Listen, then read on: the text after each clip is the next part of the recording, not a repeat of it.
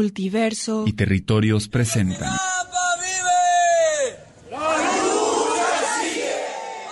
Este sábado 26 de septiembre de 2020, jornada por las y los desaparecidos en México. Ayotzinapa, seis años. Ayotzinapa, seis años. Sigue nuestra transmisión de las 11 a las 13 horas en Multiverso y Territorios.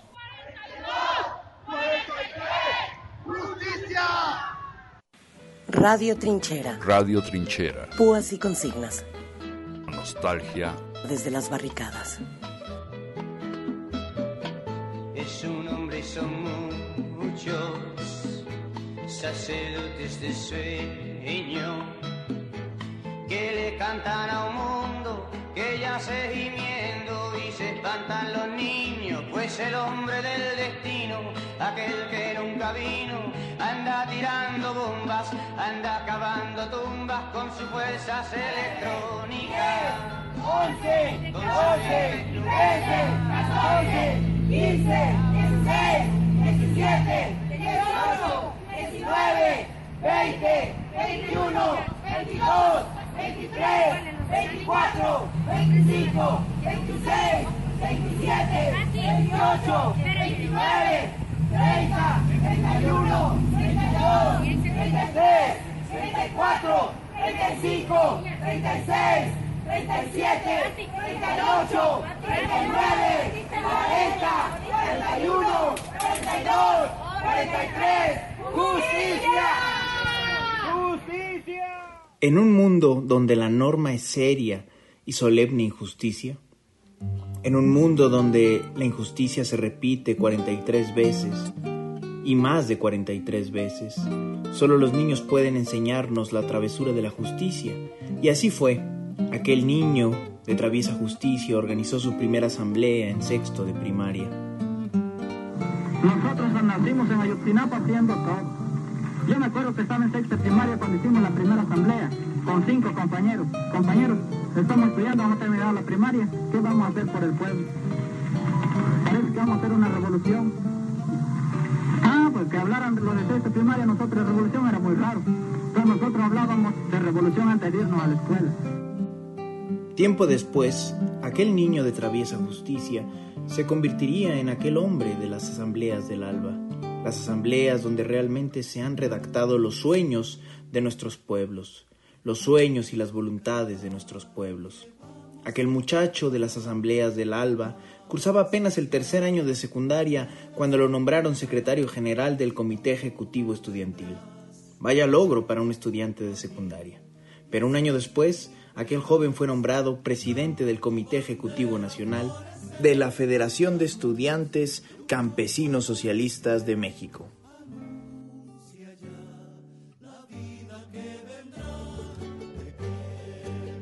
Nosotros nacimos en Ayotzinapa haciendo todo.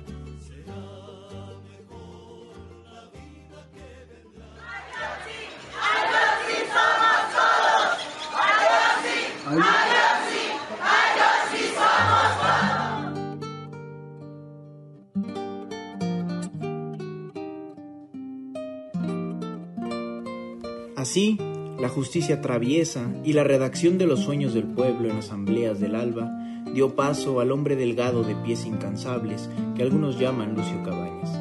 Ese joven que se formó en la normal rural de Ayotzinapa. Algunos lo llaman Lucio, pero en realidad es la historia de lucha de generaciones y generaciones de normalistas.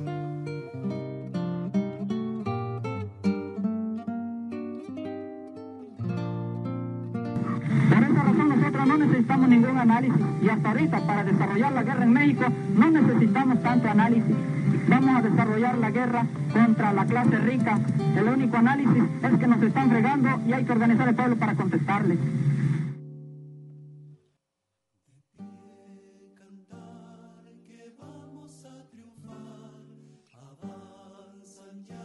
Y ese hombre delgado de pies incansables que algunos llaman Lucio Cabañas, esas generaciones de normalistas que ondean la esperanza, de tanto andar y andar la sierra, de tanto pelear contra la injusticia, se convirtieron en camino a través del monte, camino donde los opresores no tienen escapatoria, camino donde solo existe la rebeldía.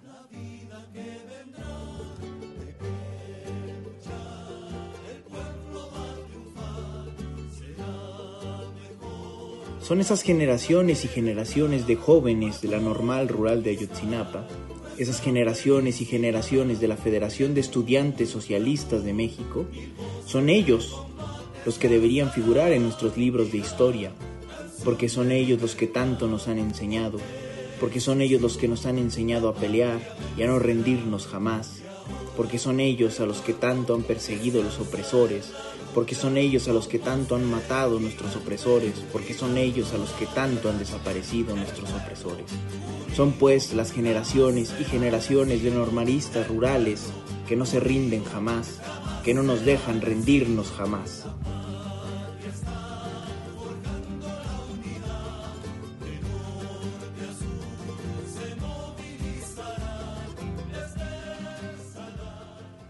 Hoy recordamos, maldecimos, denunciamos, peleamos contra la desaparición de nuestros compañeros normalistas de Yotzinapa.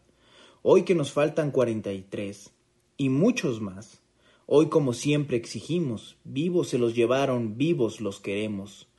Hoy, como cada uno de los días de nuestros días, nos quitamos el sombrero y la boina, dejamos nuestra voz y nuestra palabra como modesto homenaje a la lucha histórica de nuestros compañeros de Ayotzinapa porque el pueblo unido jamás será vencido.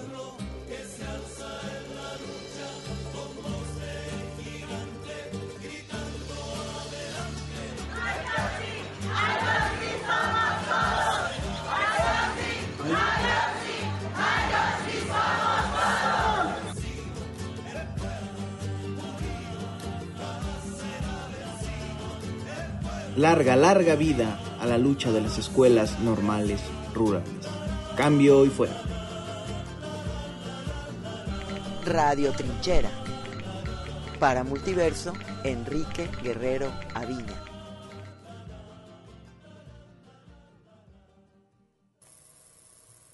Muy buenos días tengan ustedes en este sábado 26 de septiembre.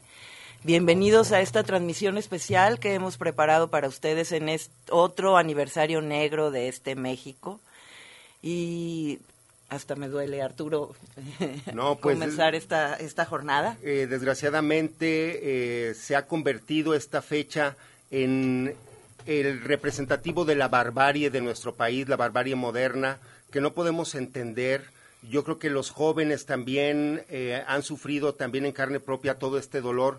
Es este esta fecha marca un dolor para el país y desgraciadamente un dolor que no ha terminado, que no termina.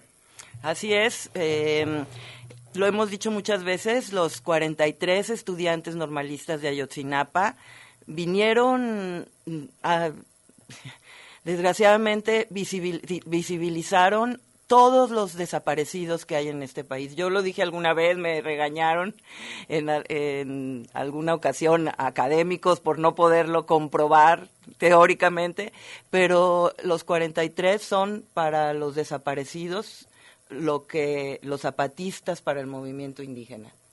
Irrumpieron, visibilizaron la problemática.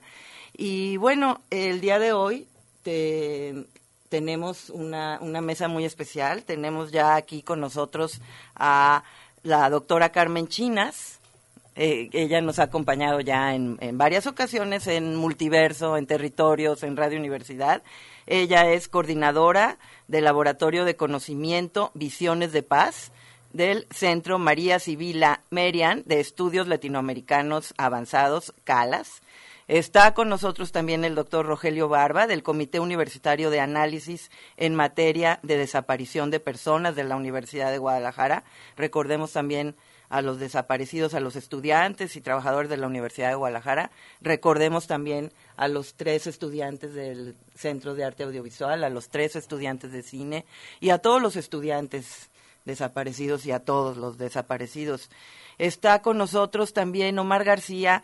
Omar García eh, generalmente lo presentan como un sobreviviente, sí, es un sobreviviente, estudiante de la normal rural de Ayotzinapa, pero es mucho más que eso. Omar es un luchador social muy activo en este momento, sigue estudiando y sigue luchando. Está, eh, ¿Cómo estás, Omar? Me da mucho gusto de saludarte. y por recordar a mis compañeros en esta fecha. Igualmente, ¿cómo estás, Rogelio? Bienvenido. Muy bien, pues estamos aquí pendientes para hablar sobre este, este monumento, la impunidad, este día que ha atormentado a todos los mexicanos y que tenemos que empujar pues para que se esclarezca la verdad sobre los hechos y que verdaderamente pues haya responsables, ¿no? Responsables del Estado y cuidar más de nuestros jóvenes. Estamos aquí solidariamente desde la universidad, desde el comité, para aportar un granito de arroz en este grave problema que atenta a todos los mexicanos y que estamos en una muerte suspendida. Los 43 están sufriendo una muerte suspendida, todos los familiares, pero sobre todo todos los mexicanos le lloramos a, a estos jóvenes. Así es. Y Carmen, ¿cómo estás? Bienvenida de nuevo aquí a tu casa, Radio Universidad. Muchas gracias y, y, en verdad es muy importante este tipo de espacios porque algo que es clave en los procesos de justicia es el tema de la memoria.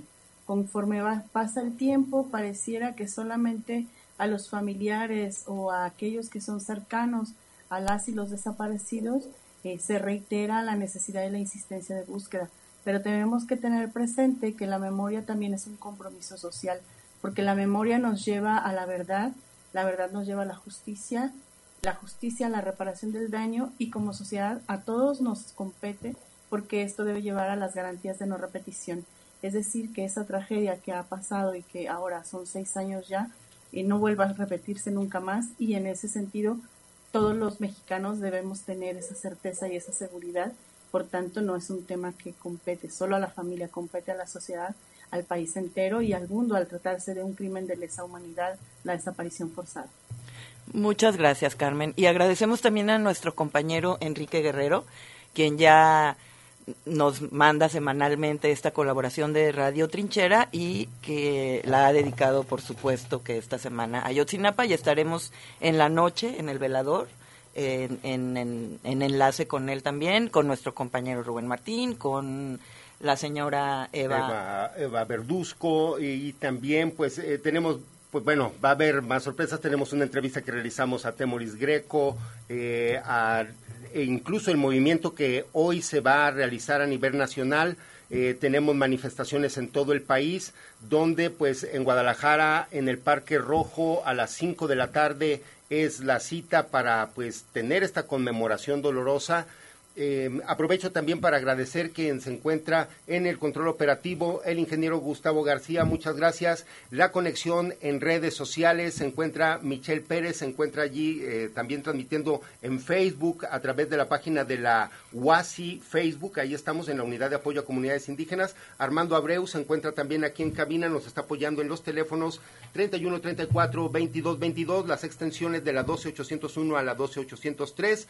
Y pues eh, muchas gracias por estar con nosotros. Y antes de ya darles la palabra y para que todo el mundo se vaya preparando y organizando, efectivamente nos manda, gracias Armando que nos manda la invitación. Eh, a las 5 eh, la cita es en el Parque Rojo para realizar un ejercicio de asamblea con micrófono abierto para salir a las 6 Primeramente, inauguraremos simbólicamente el mural conmemorativo que realizaremos en la Avenida Federalismo, en su cruce con la Avenida Hidalgo, para posteriormente continuar la marcha por esa misma avenida hasta llegar a la Plaza de Armas, donde daremos a conocer un pronunciamiento de solidaridad con Ayotzinapa, pero también para denunciar el carácter criminal que prevalece en el narcoestado de Jalisco. Les esperamos Saludos fraternos. Muchas gracias, Armando. Y ahora sí, Omar. solamente, disculpe, tendría que eh, dar un teléfono. También tenemos Facebook, eh, perdón, un WhatsApp. Eh, estamos en el 38, 33 33 28 01 68 88. 33 28 01 68 88. Bueno, ahora sí, eh, me gustaría que empezáramos. ¡Ay, Darwin Franco también! Le damos la bienvenida a Darwin Franco. Lo logró, se había quedado sin luz. Eh, ahora, muchos, muchos cortes de luz con tanto Zoom, muchas fallas de Internet. Bienvenido, eh, Darwin, también ya colaborador de Multiverso, de Radio Universidad de Guadalajara y un gran eh, periodista y luchador eh, por los desaparecidos en Jalisco y en México. Bienvenido, Darwin. Muchas gracias a todas y todos. Es un placer estar aquí con ustedes. Bueno, pues, pues, Omar, me gustaría que empezaras tú a seis años. ¿Cuáles son tus, tus reflexiones y, y en qué andas? Hola, pues gracias nuevamente por la invitación. Son seis años de la desaparición de mis compañeros. Justo ahorita estábamos viendo también el informe que está dando la Presidencia de la República, el fiscal general, el fiscal especial, Alejandro Encinas y los expertos. Y bueno, pues realmente es como si hubiera sido ayer. Eh, a pesar de que ha pasado mucho tiempo, sentimos, vivimos, pues remembramos lo que vimos y lo que nos pasó aquella noche. Yo soy uno de los sobrevivientes, pero no soy el único. Somos más de 70 sobrevivientes. El problema es que no todos decidieron dar la voz ni declarar, ya sea por miedo, ya sea por que sus familiares se los prohibieron, por el riesgo que implicaba alzar la voz y denunciar en aquel tiempo, en los tiempos de Enrique Peña Nieto. Después me convertí en vocero, tres años del movimiento, junto con las familias, pues anduvimos en campañas a nivel nacional e internacional difundiendo el movimiento, construyendo redes de apoyo y de solidaridad. Después ya me metí a estudiar Derecho en la Universidad del Claustro de Sor Juana, estoy por terminar, me falta un año. Y bueno, pues continúo en mi activismo, eh, no solo como activista, sino también pues ya casi como un profesional, eh, trato de ir más allá de las calles, ir más allá de la protesta, ir más allá de la resistencia, al grado de pues, entender las complejidades que encierran el Estado, las políticas públicas y demás, para pues incidir de manera más fuerte en todo esto, ¿no? Y por supuesto acompañando a las familias, a, la investigación, los sobrevivientes, los más de 20 sobrevivientes que decidimos dar la voz desde el principio, lo estamos haciendo nuevamente señalando a policías, a militares y a otras personas que vimos aquella noche participar, agentes del Estado. Entonces, pues continuamos activos en este sentido. Muchísimas gracias, Omar. Doctor Rogelio Barba, eh, me gustaría que usted nos platicara desde la Universidad de Guadalajara qué se está haciendo.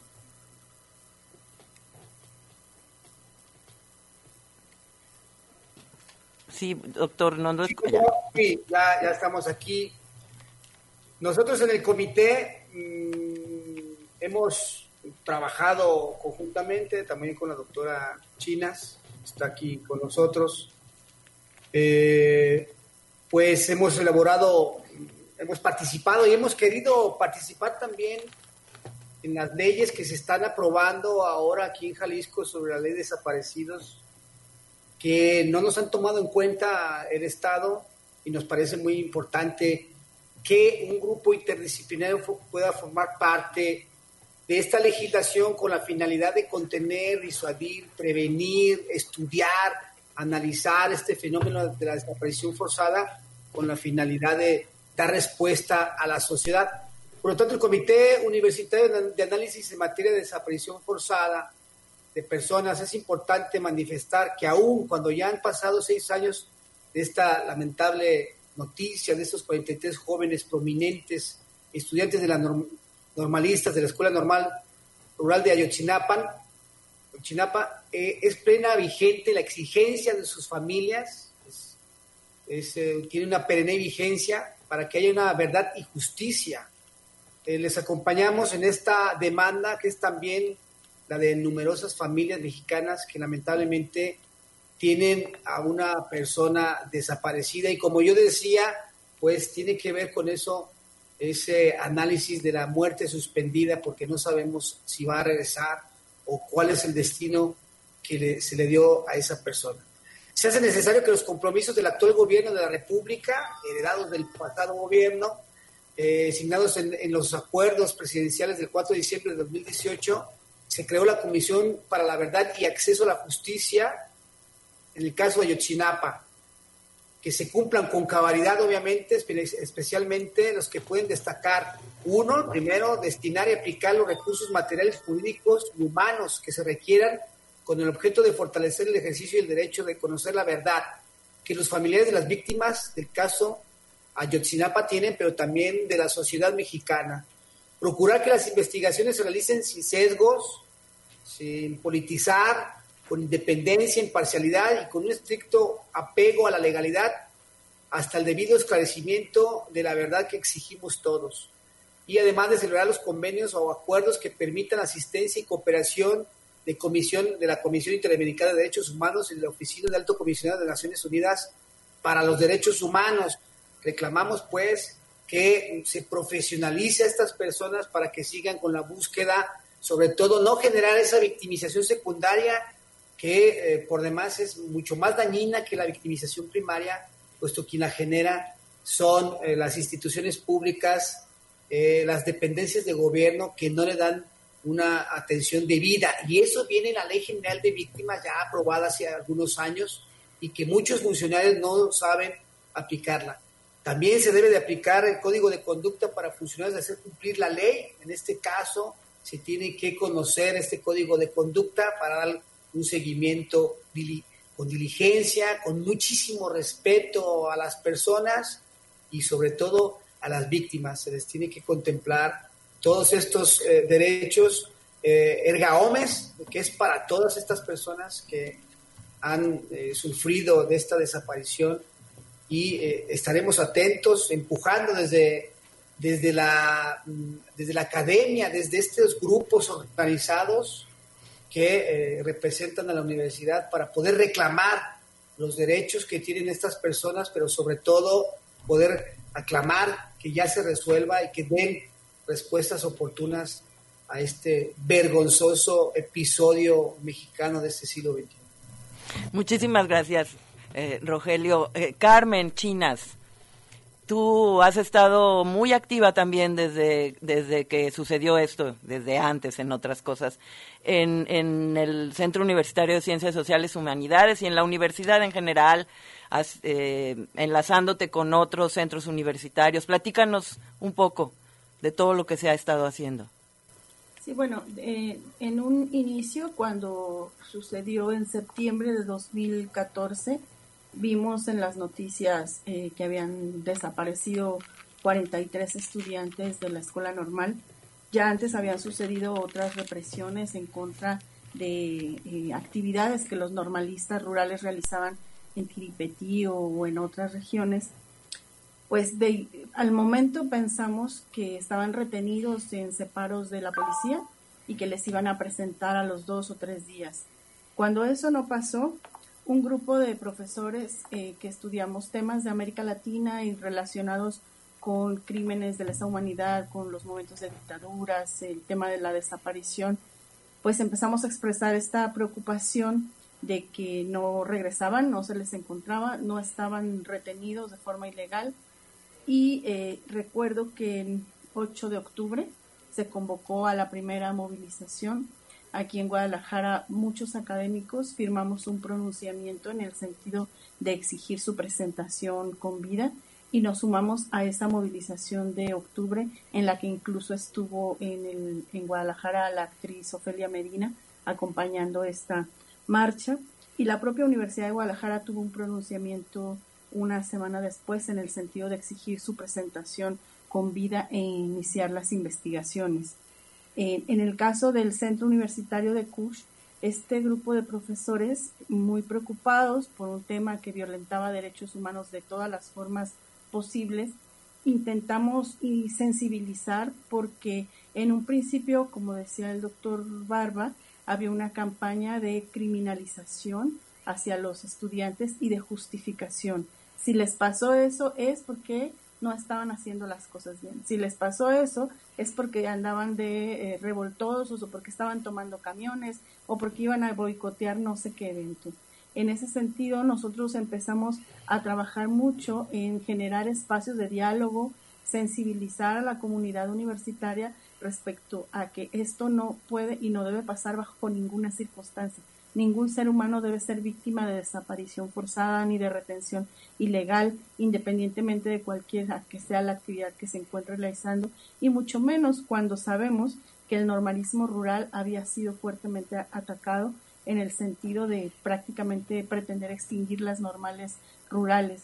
Y bueno, a lo largo de estos seis años eh, se ha mantenido la exigencia de justicia, de memoria y de verdad. Ahora en el trabajo que realizo en la coordinación del laboratorio Visiones de Paz de Calas, uno de los temas prioritarios que es eh, analizar la, los entrelazamientos entre violencia y paz a nivel América Latina es precisamente el tema de los y las desaparecidas y la memoria, además de la justicia y verdad. Cómo es que en distintos momentos en América Latina los regímenes autoritarios o represivos han utilizado la herramienta de desaparición forzada como una estrategia de terror, de infundir miedo y, que es necesario que se les juzgue, así como en América Latina en los momentos de dictadura y después en el tránsito a la democracia ha sido posible juzgar a los perpetradores, en este caso pienso que uno de los temas centrales para que en México haya justicia es juzgar a quienes sean responsables, pero en los más altos niveles de autoridad. Sí han detenido policías, han detenido eh, integrantes del crimen organizado, pero pienso que hasta hoy no se ha afectado a aquellos que desde los espacios de más alto poder eh, provocaron que este crimen fuera posible en el sentido de una acumulación de hechos de corrupción y de impunidad que se presentaron en el país y que llevaron a que de un día para otro no encontremos a 43. Esto todavía lo digo y me resulta inverosímil. ¿Cómo es posible que 43 estudiantes hayan desaparecido de un día para otro y hasta hoy no sepamos el paradero? Y como se decía en la conferencia en la mañana, cada día es más difícil porque como pasa el tiempo y existen pactos de impunidad y de silencio que es necesario romper, la información, los datos, la investigación se vuelve más compleja y quizá haya, eh, sea imposible en algunos momentos saber con exactitud qué fue lo que pasó, pero bueno, como sociedad debemos estar exigiendo y también queda pendientes la creación de comisiones de verdad de los crímenes del pasado. En México no se ha hablado del tema, en Jalisco no se ha hablado de ese tema. Eh, eso también debe ser parte de esta exigencia de justicia sobre las personas desaparecidas y qué decir pues de, lo que eh, sucede en la actualidad con más de 60 mil personas que deben ser localizadas y que urgen medidas políticas públicas y legislaciones para que este grave problema que tenemos deje de, estar ahí. Las personas no tienen por qué desaparecer, el Estado está obligado a buscar y garantizar los derechos de todas y todos los mexicanos. Gracias. Carmen, muchas gracias. Darwin, tú has estado muy cerca de esta problemática, conoces uh, de muy, muy cerca de tu corazón a muchas mamás y, familiares ya desde antes de esto, pero como dice la doctora, 43 estudiantes a la vista de todos, en plena luz del día, bueno, empezó esto en, eh, eh, todavía con luz del día, desaparecen y esto viene a simbrar a, también al movimiento de los desaparecidos. ¿O ¿Qué pasa, Darwin? Sí, hola, eh, muy buenos días a todas y todos. Sí, cuando nosotros hoy lamentablemente recordamos que nos faltan 43, también es un recordatorio, como lo decía la doctora Carmen Chiles, de este gran marco de impunidad que existe en torno a todas las desapariciones en el país.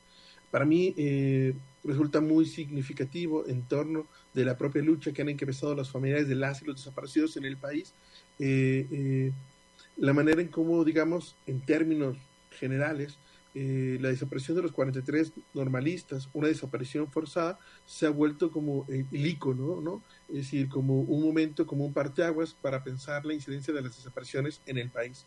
No porque antes no sucedieran las desapariciones, como también señala Carmen, eh, han existido en el país desde los años 60, sino porque eh, esta desaparición masiva de estudiantes nos viene a demostrar de manera específica cómo las desapariciones suceden en total colusión entre autoridades y la delincuencia organizada.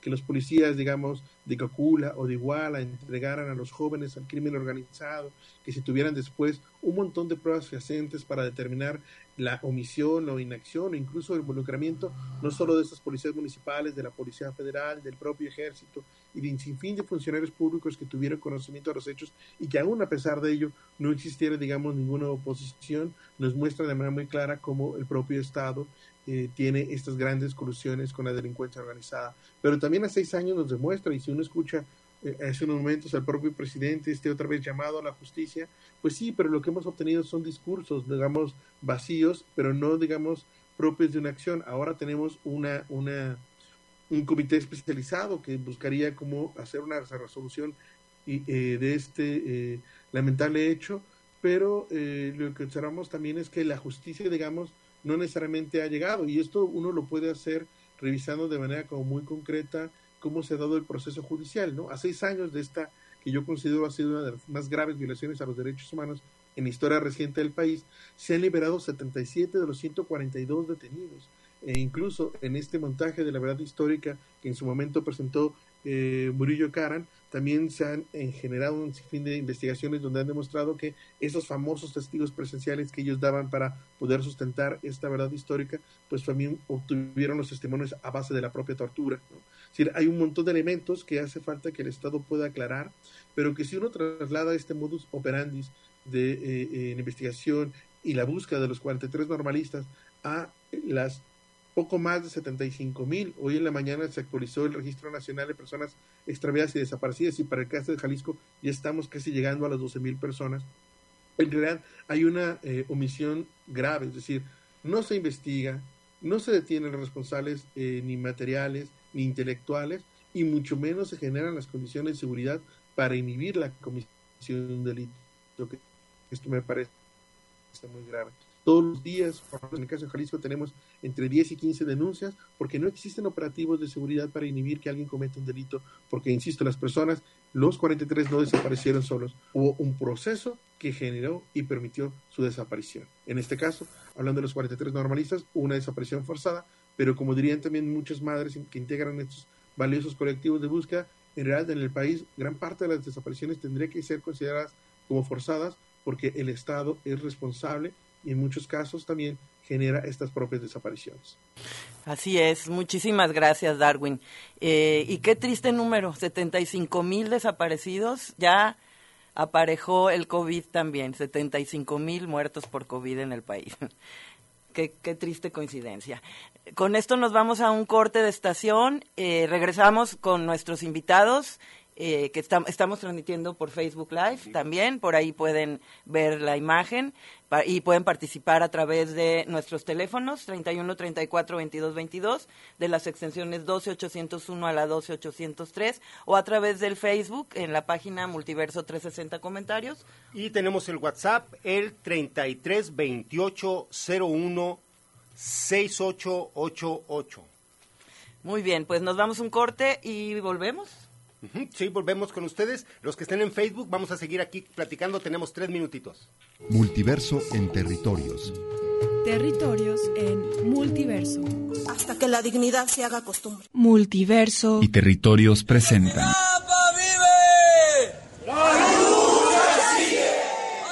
Este sábado 26 de septiembre de 2020, jornada por las y los desaparecidos en México. Ayotzinapa, seis años. Ayotzinapa, seis años. Sigue nuestra transmisión de las 11 a las 13 horas en Multiverso y Territorios.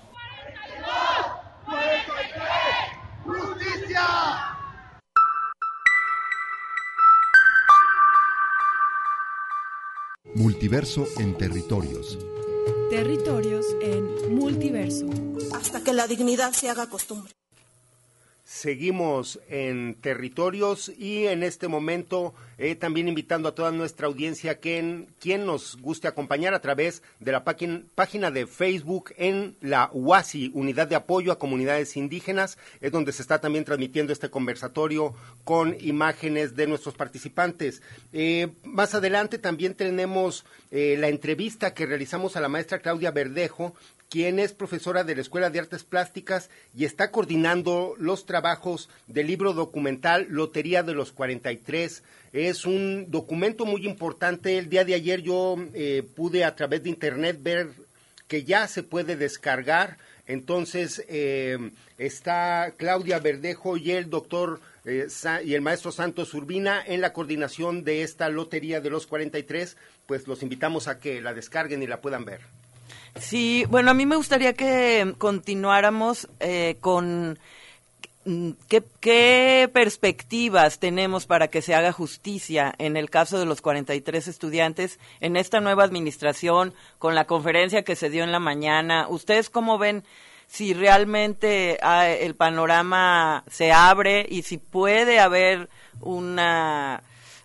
Si, si estamos todavía a tiempo de que se dé cierta justicia, pues, ¿no? No sé si se puede haber cierta justicia, tiene que haber justicia, ¿no? ¿Quién quiere comenzar? A ver, eh, Carmen, Carmen, Sí, eh, pienso que es un tema difícil, porque como decía hace un momento, conforme pasa el tiempo, estos pactos de impunidad y de silencio que se crearon alrededor del caso pesan mucho porque no se puede recuperar la información para llegar a la verdad. Eh, también porque es un caso que, como decía Arturo al inicio del programa, representa todo un estado de impunidad y de corrupción que se generalizó durante los gobiernos en México y que hace difícil pues que encontremos respuestas de manera sencilla. Además, eh, se ha involucrado un tema muy complejo, por ejemplo, en el de la tortura. Hay un, form- un informe de Naciones Unidas que se llama, eh, eh, déjenme, doble injusticia. En ese informe doble injusticia se documenta de forma amplia y detallada cómo fue obtenida mediante tortura la información.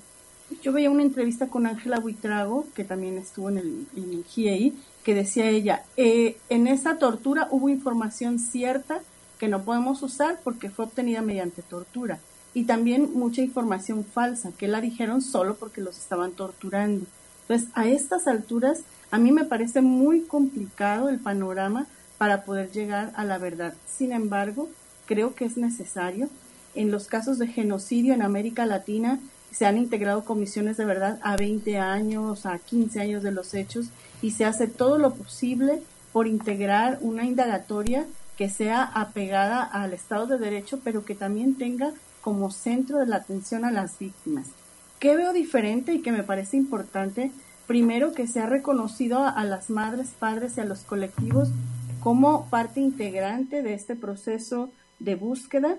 Es decir, ahora no están como de lado, sino están siendo tomados en cuenta y es algo que los padres también han destacado en el sentido que por primera vez se les pone atención en- y los involucran y los eh, les invitan a participar en las mesas de trabajo, aunque claro, a dos años esperarían resultados pues más evidentes, no nada más una buena intención.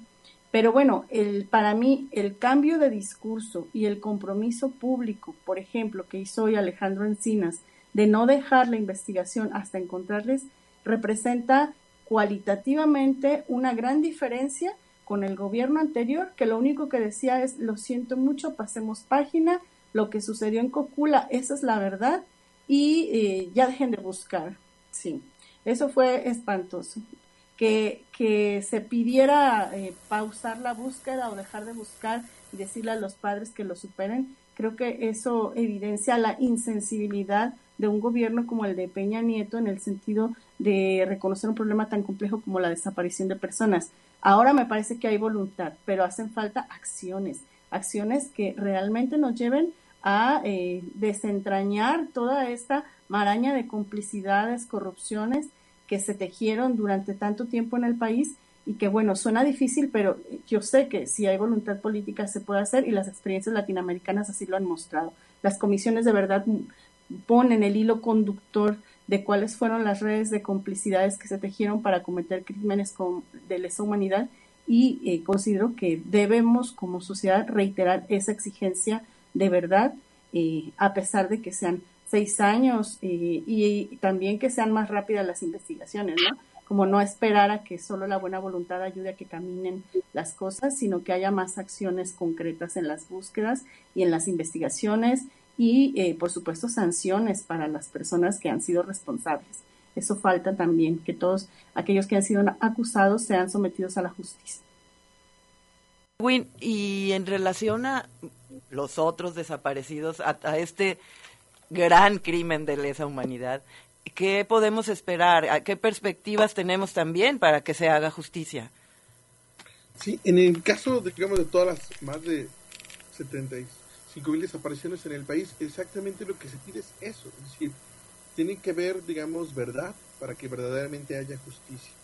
Y esto implica, como lo mencionaba en mi primera participación, que el Estado tiene que generar primero las condiciones para localizar en vida a las personas, pero también tiene que generar una investigación seria, sistemática, que permita localizar a aquellos que les desaparecieron. Lo que nosotros podemos escuchar de manera constante en los testimonios de las familias es que casi no tienen avances de su investigación.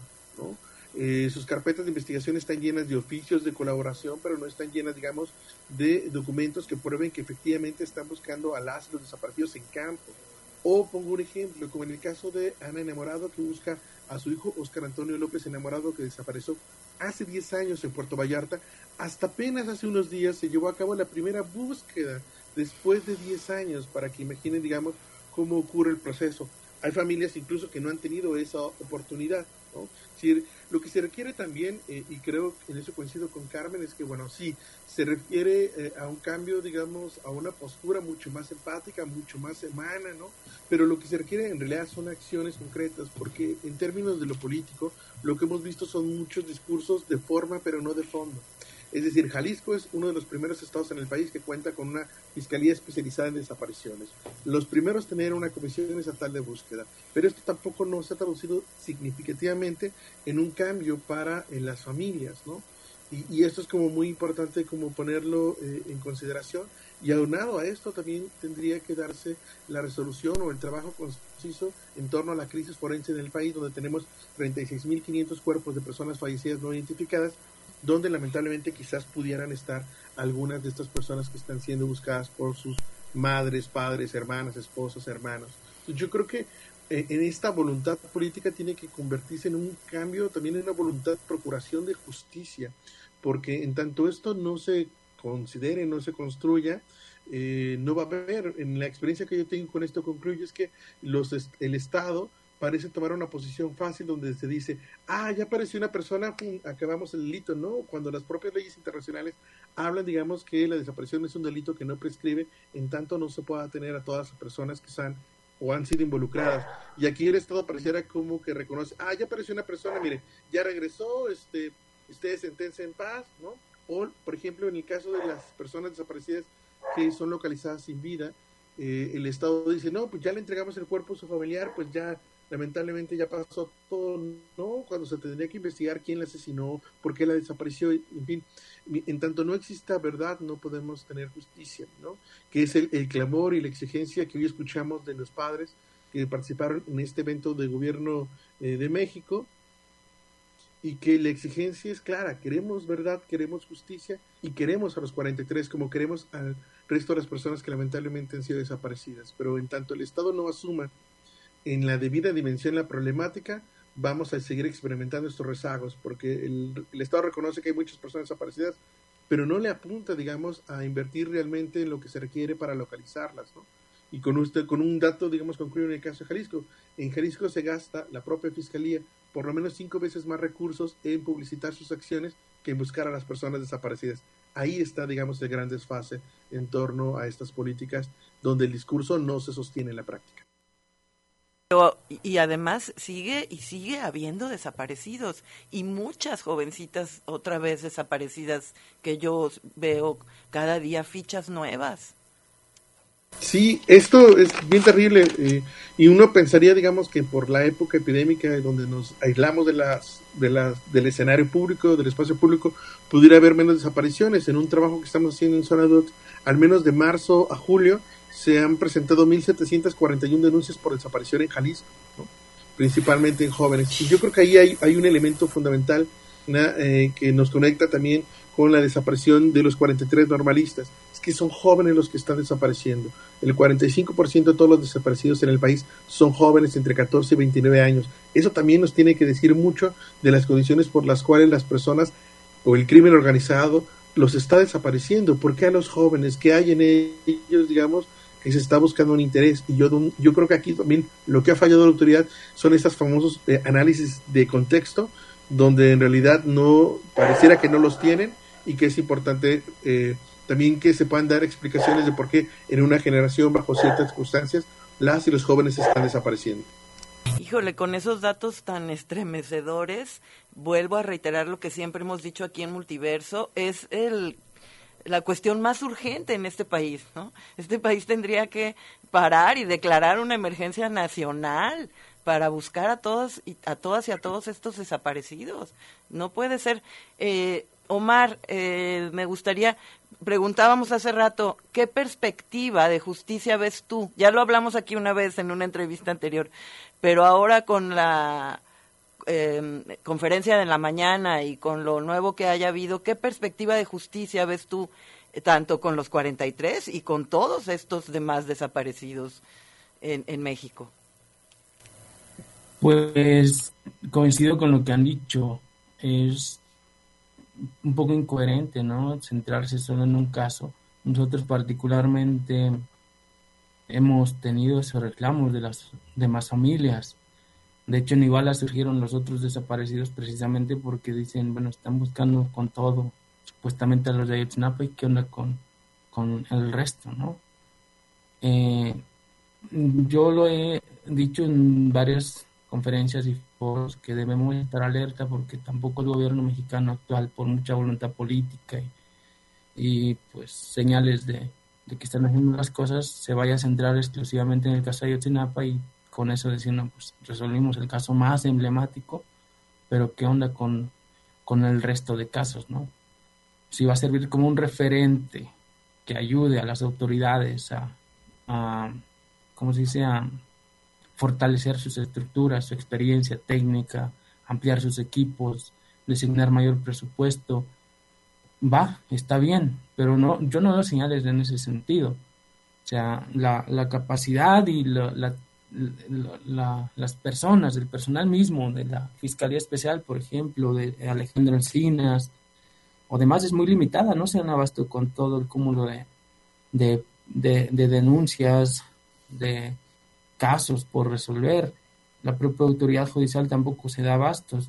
Entonces, yo pienso que es importante señalar, pero también es importante hacer un llamado a todas las organizaciones sociales, eh, organizaciones civiles, a, ¿saben qué? A tomar estas instituciones, no a tomarlas en el sentido simbólico de tomar el edificio y, y ya no dejar trabajar a los funcionarios o mandarlos a trabajar a otro lado, eso para mí no, no tiene mucho sentido, sino más bien incorporarse, incorporar equipos que ayuden en la búsqueda, en la investigación, algunos no con toda la técnica y con todo el conocimiento, pero vamos a aprender, como decía aquel cabrón que reprobamos mucho, eh, el ex secretario de Hacienda, Luis Videgaray, que hoy también está implicado en muchos casos, ¿no?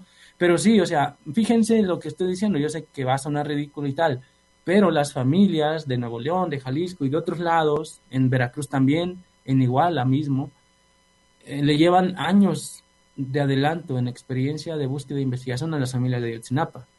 Contrario a eso, nosotros estamos dependiendo de la investigación que hacen las autoridades y los expertos, pero nosotros como sobrevivientes, como familia, no nos estamos implicando realmente en la investigación, en la búsqueda. Entonces yo pienso que hay mucha experiencia y hay muchas personas valiosas que podrían irse incorporando porque al final, al final son ellas las que más sienten la necesidad de, encontrar el paradero de sus familiares, de saber la verdad de lo ocurrido. Y dirán muchos constitucionalistas, muchos abogados y gente que se en derecho en extremo, no, pero entonces estás quitando responsabilidad al Estado. Ah, bueno, está bien, qué bueno, pero van a pasar 10 años y ya van a ser 140 mil. Van a pasar 10 años y van a ser 200 mil personas desaparecidas. O sea, si no le entramos ahora también nosotros, si no admitimos que el Estado está rebasado, primero no quería, ahora que quiere no puede, entonces pues tampoco, tampoco le vemos salida a esta situación. Ah, vamos a establecer, vamos a cambiar cosas en, en, la legislación de tal manera que también haya, haya implicaciones serias en la investigación en la búsqueda de las propias víctimas, con todo respeto a los tratados internacionales, a las leyes del país. Yo estudio derecho y sé de esas cosas y ya sé que me van a fusilar por lo que estoy diciendo, pero a mí sí me preocupa, Es más, lo he planteado de la siguiente manera. Si mañana hubiera una revolución y los zapatistas llegan al poder o construyen el poder o la autonomía, a ellos se les va a reclamar que resuelvan el caso lo- o los casos. Y entonces ellos iban a decir, ah, pero nosotros no lo hicimos, nosotros nada teníamos que ver con eso. Ah, papacitos, pero ahora son los que encabezan esta, eh, eh, este, eh, los destinos de este país. Y ya sea que, y ellos van a decir, no, pues, pero vamos con el pueblo, ah, pero el pueblo no tiene experiencia porque nunca se implicó, las organizaciones sociales nunca se implicaron realmente en la investigación y la búsqueda. Se implican en marchas, se implican en manifestaciones y al rato lo vamos a ver a las 4 de la tarde acá en la Ciudad de México, allá en Guadalajara y en otros lados. Pero nos está haciendo falta esa implicación también, porque en algún momento tenemos que hacerlo nosotros en vistas de que el Estado no puede hacerlo. ¿Alguien quiere agregar algo a lo que a lo que dice Omar? Rogelio. Yo, yo quiero agregar algo muy cierto, lo que dice que me antecedió de la voz, y yo vuelvo a recalcar que son delitos imprescriptibles la desaparición. En Brasil se llaman delitos hediondos, porque huelen mal.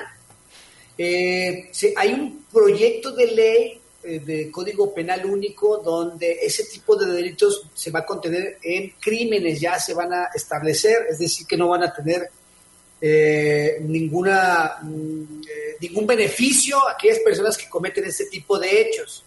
Pero es verdad, yo creo que hace falta que verdaderamente alguien se preocupe seriamente por dar respuesta eh, desde una perspectiva político-criminal democrática, en el sentido, por ejemplo, eh, nosotros, el comité, estamos esperando, lo decía, estamos esperando que el, que el Congreso del, del Estado nos invite para la elaboración de la ley en materia de desaparecidos, eh, para la ley de, de, de- de declaración de ausencia y víctimas del Estado. Y luego hay pleonasmos en las leyes porque ya hay una ley general de víctimas. Entonces sí es muy importante pues que la Universidad de Guadalajara con su grupo interdisciplinario pueda participar en este tipo de leyes como lo dice el joven eh, normalista. Y también se tiene que mm, se tiene que crear una fiscalía independiente, autónoma, que es lo que estábamos esperando tanto en el gobierno del Estado como el gobierno de la República, una fiscalía que no preste intereses del Ejecutivo. Y sobre todo, sobre todo que se pueda aplicar tan sencillo pues como este código de conducta que se tiene que aplicar porque se reformó el artículo primero constitucional, donde los tratados internacionales tienen que también considerarse para la aplicación. Por ejemplo, lo repito, este código de conducta para funcionarios de hacer cumplir la ley, si un funcionario lo conociera, un funcionario que da el servicio, que jura ante la bandera ese cargo, pues no debería de- defraudarnos. Toda vez que el artículo dice, el artículo primero dice, los funcionarios de hacer cumplir la ley cumplirán en todo momento los deberes que les impone la ley es decir, el Código Penal, la Constitución, la Ley General de Víctimas, el Código eh, Nacional de Procedimientos Penales, todo este encuadre legislativo lo tiene que hacer respetar el funcionario, sirviendo a su comunidad y protegiendo a todas las personas contra actos ilegales, es decir, en el caso de Ayotzinapan, cuando ellos se enteraron de esa organización criminal que los tenía o que los fue los que privó de la libertad, era infranqueablemente, con diques eh, muy importantes, poder eh, rescatar a esos jóvenes, ¿no? De actos ilegales en consonancia con el alto grado de responsabilidad exigido por su profesión. Entonces, yo creo que las autoridades, nuestros políticos, nuestros diputados, no saben de la dimensión del problema. Y hombre, yo, yo soy jurista y yo creo en la legislación y yo, yo podría creer en alguna persona que pudiera hacer valer esta ley. Eso es lo que aspiramos, pues necesitamos un grupo de personas que verdaderamente se interese por los derechos de las personas, por los derechos de los, de los más vulnerables. En el caso de las mujeres, no es posible que se esté desapareciendo cuatro personas al día en Jalisco y que no haya una explicación, que eh, eh, en casos entreguen el cuerpo y no den seguimiento de cómo lo encontraron, de, cómo decirle a, los deudos, a la familia, cómo fue que lo encontraron o cuando menos darle una explicación. Y eso, eso se encuentra en la ley. Entonces yo creo que eh, eh, debemos de, aspirar y empujar como sociedad organizada verdaderamente un, este encuentro que verdaderamente empuje para, para que se pueda hacer cumplir la ley, porque pues estamos desolados con la delincuencia y luego hay otra cosa que no se han puesto a pensar, que de esos jóvenes que decía Soda Dogs, de 14 a 29 años, muchos jóvenes son obligados a participar en la, delincuencia organizada. Es decir, los grupos organizados criminales que ya están identificados por la Fiscalía también eh, privan de la libertad a estas personas, pero para que se incorporen. Están ahí los campos casi de concentración en Tala que se encontraron aquí en Jalisco y que muchos jóvenes que están desaparecidos seguramente son los que están levantando las armas en esos videos que vemos. Muchos jóvenes que están ahí obligados en contra de su voluntad.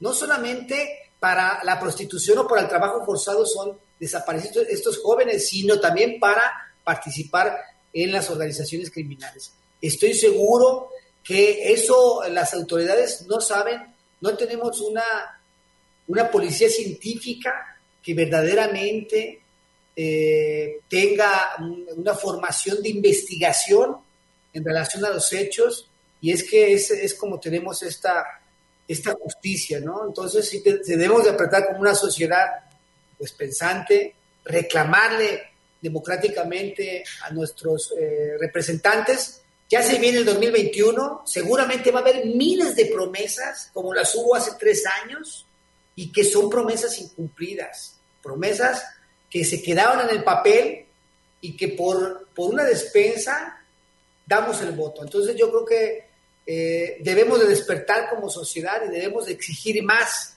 a la sociedad. Si no, véanlo, cómo están los chalecos amarillos allá en Francia.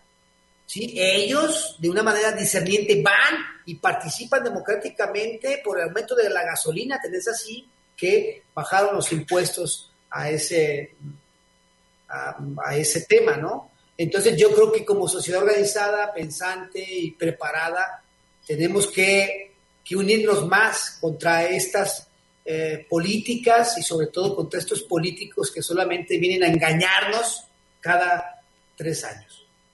Muchísimas gracias, Rogelio. Eh, Darwin, ¿tú quieres agregar algo antes de irnos a un corte? Porque creo que ya no nos vas a poder acompañar. Sí, lamentablemente me tengo que retirar y yo lo, que creo que apuntaría es eh, también a lo que decía Omar. Eh, hay un esfuerzo ya muy claro, muy avanzado, que descansa en la experiencia que tienen las familias y los colectivos de búsqueda, que han generado un, un expertise que yo creo que valdría la pena eh, recuperar, sobre todo porque sí, saben y tienen mucho más claro cómo buscar a una persona desaparecida que las propias autoridades y donde todas y todos como ciudadanos podríamos incrustarnos en sus procesos de búsqueda. Es decir, muchas veces pensamos, ¿qué debemos de hacer cuando en realidad ya hay parte de estas eh, familiares organizados haciendo cosas que requieren pues requieren, digamos, el acompañamiento de todas y todos para que nosotros podamos estar ahí acompañándoles cuando hagan una búsqueda, cuando hagan una manifestación, cuando protesten. Es decir, lo que nos toca es conformar y ampliar este círculo de nosotros alrededor de ellos y apuntalar a partir, digamos, de lo que individualmente podamos ser, si soy abogado, si soy psicólogo, si soy diseñador, si soy periodista. Yo creo que tenemos que asumir con responsabilidad las desapariciones que ocurren en nuestro tiempo, porque es nuestro tiempo. Y a mí no me gustaría que después de 20 años alguien me preguntase, oye, ¿qué hiciste cuando había muchas personas desaparecidas en México? Y que uno diga que nada, ¿no? Creo que es un momento histórico para que realmente seamos solidarios y no tengamos que actuar hasta que nos ocurra a nosotros, ¿no? Eh, algo que con esto cierro, que es muy importante aprender de las y los familiares de los desaparecidos tiene que ver con este lenguaje que es inclusivo, pero sobre todo que es plural y colectivo, ¿no? Vivos se los llevaron, vivos los queremos, nos faltan todos hasta encontrarlos. Ellos siempre hablan en plural y en ese plural estamos nosotros y por lo tanto nosotros también tenemos que formar parte de esa lucha. Muchísimas gracias Darwin y muchísimas gracias por toda esta labor que haces junto con tu equipo, con un, un equipo que que ya llevan mucho tiempo trabajando en esto. Y sí, me parece muy importante cerrar este primera, esta primera hora con esto que han dicho Omar, tú y eh, Rogelio eh, Carmen, de que no podemos ir nada más a la marcha, compartir, que es muy importante, eh, las fichas en, en las redes, sino, como dices y como hemos dicho aquí, pues esto es lo más tremendo que nos está pasando en este momento en este país, ¿no? Eh, y, y sí, tenemos que, en la medida que podamos y que cada quien podamos y queramos, pues, involucrarnos en esta búsqueda. Yo creo que, que es fundamental. Bueno, con esto cerramos este primer bloque aquí, nos vamos a un corte de estación, y, pero aquí seguimos. Multiverso en territorios. Territorios en multiverso. Hasta que la dignidad se haga costumbre. Multiverso en territorios. Territorios en multiverso. Hasta que la dignidad se haga costumbre. Bien, eh, seguimos en territorios y multiverso en este programa especial sobre desaparecidas y desaparecidos en México. Y en este momento hacemos un enlace con la señora Carmen Sepúlveda, quien es presidenta de la red de desaparecidos en Colima. Muy buenas tardes, señora Carmen. Bueno. Sí, señora Carmen. Bueno, bueno. Eh, bueno, bueno, señora Carmen. Ah, caray, pues la teníamos ahorita hace un momento. Eh, es que también eh, la perdimos porque eh, me hizo la aclaración de que en este momento estaban realizando precisamente una búsqueda y estaban pues en carretera. Entonces posiblemente la tengamos, se nos haya perdido la, la señal. Eh, si quieres la recuperamos ahorita. A mí me gustaría precisamente, eh, no sé si Carmen nos puedes eh, platicar más de esta, como dijo Darwin Franco, esta palabra expertise, que es esta práctica cotidiana de buscar y de hacer lo que tendrían que estar haciendo las autoridades. Con estas buscadoras, hay, hay un grupo que se llama Sabuesas Guerreras, ¿no? Y eh, incluso hay mujeres que han tomado diplomados de antropología forense para prepararse y buscar ellas mismas sus tesoros. Platícanos de esto, Carmen. Eh, y no sé si tengamos a la señora, perdón, señora Carmen. A ver, ¿cuál de las dos Carmenes? Carmen Chinas. A ver. Gracias. Sí, bueno, creo que, que esta situación de que son precisamente los familiares quienes han salido a, buscar, especialmente las mujeres, se hizo evidente a partir del caso de los 43. Como se ha dicho en el programa, eh, antes ya había desapariciones, por supuesto, pero este caso pone en el centro de la atención nacional que en México hay personas desaparecidas y que estas personas no necesariamente tienen que ver con la delincuencia o el crimen organizado, que era un estigma que existía contra los desaparecidos. Se les criminalizaba y se les decía, bueno, si le pasó es por algo. Con las movilizaciones de Ayotzinapa eh, empezamos a ver cómo a lo largo y ancho del territorio nacional otras personas que tenían familias desaparecidas empezaron a salir a protestar, pero también a buscar. Y entonces algo que parecía inverosímil, que mujeres principalmente, porque la mayoría son mujeres, madres, hermanas, esposas, salieran a los cerros a excavar en fosas clandestinas. Lo vimos en Sinaloa, lo hemos visto en Veracruz, en Guerrero, aquí mismo en Jalisco las compañías se han estado organizando para ir a hacer trabajo de búsqueda. Y al principio, como tú señalas, Margarita, de forma muy rudimentaria, intentando seguir pistas, haciendo lo posible, muchas veces sin acompañamiento de, sin acompañamiento de autoridad. En ocasiones la autoridad iba, y lo hemos visto documentado de muchas maneras, se ponía en su automóvil con el aire acondicionado a esperar a que ellas estuvieran haciendo la búsqueda y cuando había algo entonces ya se acercaba porque no quería exponerse al medio ambiente. Hemos visto también trabajos ya muy eh, profesionales, diría yo, por ejemplo, en Tamaulipas existe un grupo, el de Ciencia Forense Ciudadana, que ellos le han dicho a la autoridad cómo buscar ellas. O sea, ellas ya saben sobre el cribado, sobre la separación de los restos, trabajaron con el grupo que apoyó en Guatemala la búsqueda en fosas por el genocidio, en la asesoría técnica, eh, búsqueda con drones, en Monterrey lo mismo, en, en, en Nuevo León, pues, en Colima, Carmen, te voy a interrumpir porque sí, está en la línea la señora Carmen, que precisamente está en una búsqueda en este momento. Claro. Sí, buenas tardes, señora Carmen Sepúlveda. Saludos. Buenas tardes. El altavoz. Eh, pues eh, estamos entonces en vivo, eh, señora, que nos pudiera usted comentar, pues eh, desgraciadamente los desaparecidos en Colima tuvieron que venir esta semana a Guadalajara para también pues dar a conocer sus casos. Desafortunadamente para nosotros eh, tenemos ya dos años pidiendo la colaboración de la Fiscalía del Estado de Jalisco con las colindancias de Colima y pues como no hemos tenido respuesta pues decidimos este, hacer esta rueda de prensa en la, glorieta de los desaparecidos y este, pues estamos esperando que sean buenos resultados para nosotros. Y en este momento nos menciona usted que está desgraciadamente eh, pues eso, realizando una búsqueda ahí en Colima. Sí, estamos a un lugar. Eh, eh, híjole, señora, pues desgraciadamente, como dicen, eh, el trabajo que no hacen las autoridades las tiene que estar haciendo la gente. Eh, sí, eh, nosotros eh, somos, la verdad, somos uno de los pocos colectivos que hay en, el, en, los, en, todos los estados de la República que trabajamos en conjunto con Fiscalía. Para nosotros es bien importante decirlo porque en verdad Fiscalía ha estado con nosotros desde hace dos años organizando en conjunto con el colectivo las búsquedas. Ah, bueno, menos mal, entonces que sí tienen ese acompañamiento y también pues, eh, pues sí, ese apoyo también porque pues debe de ser también una cuestión profesional para realizar este trabajo. Así es. Eh, señora Carmen Sepúlveda, pues algo que usted guste eh, apoyar o decir en esta fecha tan significativa, 26 de septiembre, donde pues estamos conmemorando la desaparición de los estudiantes de Ayotzinapa, pero desgraciadamente eh, hay miles de desaparecidos como también, me imagino, su propio caso.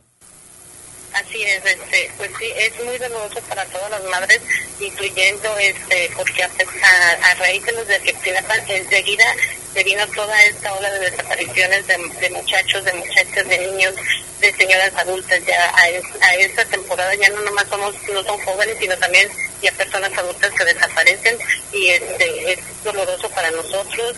Esperamos que pues todas las autoridades de todos, de todos los estados, este, se pusieran de acuerdo en buscarlos y en atendernos a todos los padres de familia que pasamos por esta situación. Sí. Híjoles, creo que... Bueno, señora, sí. Bueno, ah, ¿sí? perdón, sí, adelante.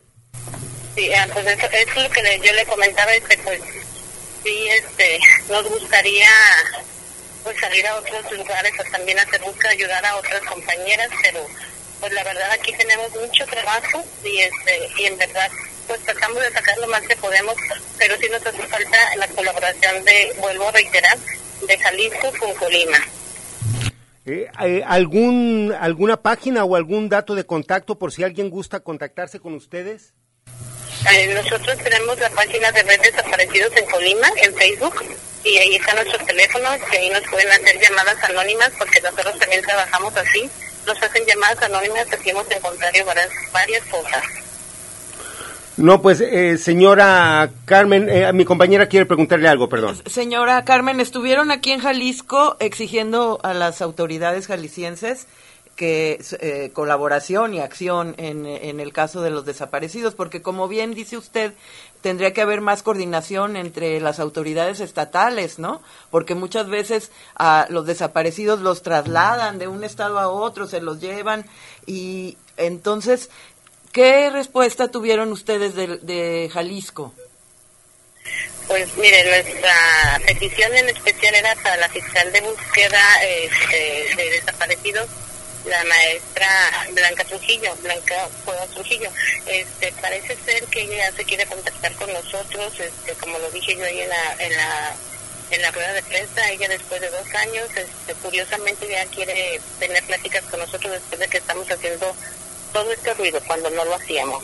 Esperemos eh, se puso en contacto, estamos viendo a ver si nos, si nos va la reunión, este, nosotros tenemos búsquedas estos días, pero sí le dijimos que para las de, lunes que entre en ocho sí estamos disponibles, porque la verdad eh, no es porque no hubiéramos querido atender a la hora que ella dijo o el día que ella dijo, sino que a nosotros también es muy importante las búsquedas para nosotros, tanto como es importante que ella nos atienda.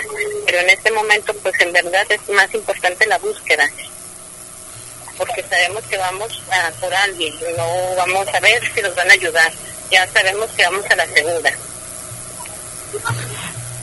No, pues eh, señora, pues desde acá, desde Guadalajara, pues les mandamos fuerza y ánimo para ese difícil trabajo que están realizando ustedes y que pues es muy necesario que, que se realice, porque como dice, eh, es, es para la tranquilidad de todas las víctimas. Sí, así es. Este, pues es para tranquilidad de todos y como les recuerdo, nosotros eh, lastimosamente del estado de Villa de Álvarez y Colima no hemos encontrado a ninguno de nuestros desaparecidos. Encontramos a los que nos traen de otros estados, a los que están de Tecomán, Manzanillo, Armería, pero de Jalisco, de Colima y Villa de Álvarez se van para el rumbo de, pues de Jalisco, Tonila, eh, de Marta Sí, pues, eh, señora, pues estaremos con ustedes y hoy en la noche tenemos también una entrevista con eh, la señora Eva Verduzco, donde pues también ampliaremos todo este trabajo que las compañeras y los compañeros de la red de desaparecidos en Colima están trabajando. Eh, pues les daremos también continuidad a, su trabajo y pues también a su exigencia de justicia y de apoyo, señora. Gracias. gracias. Nos veremos en la noche. Muchísimas gracias, señora.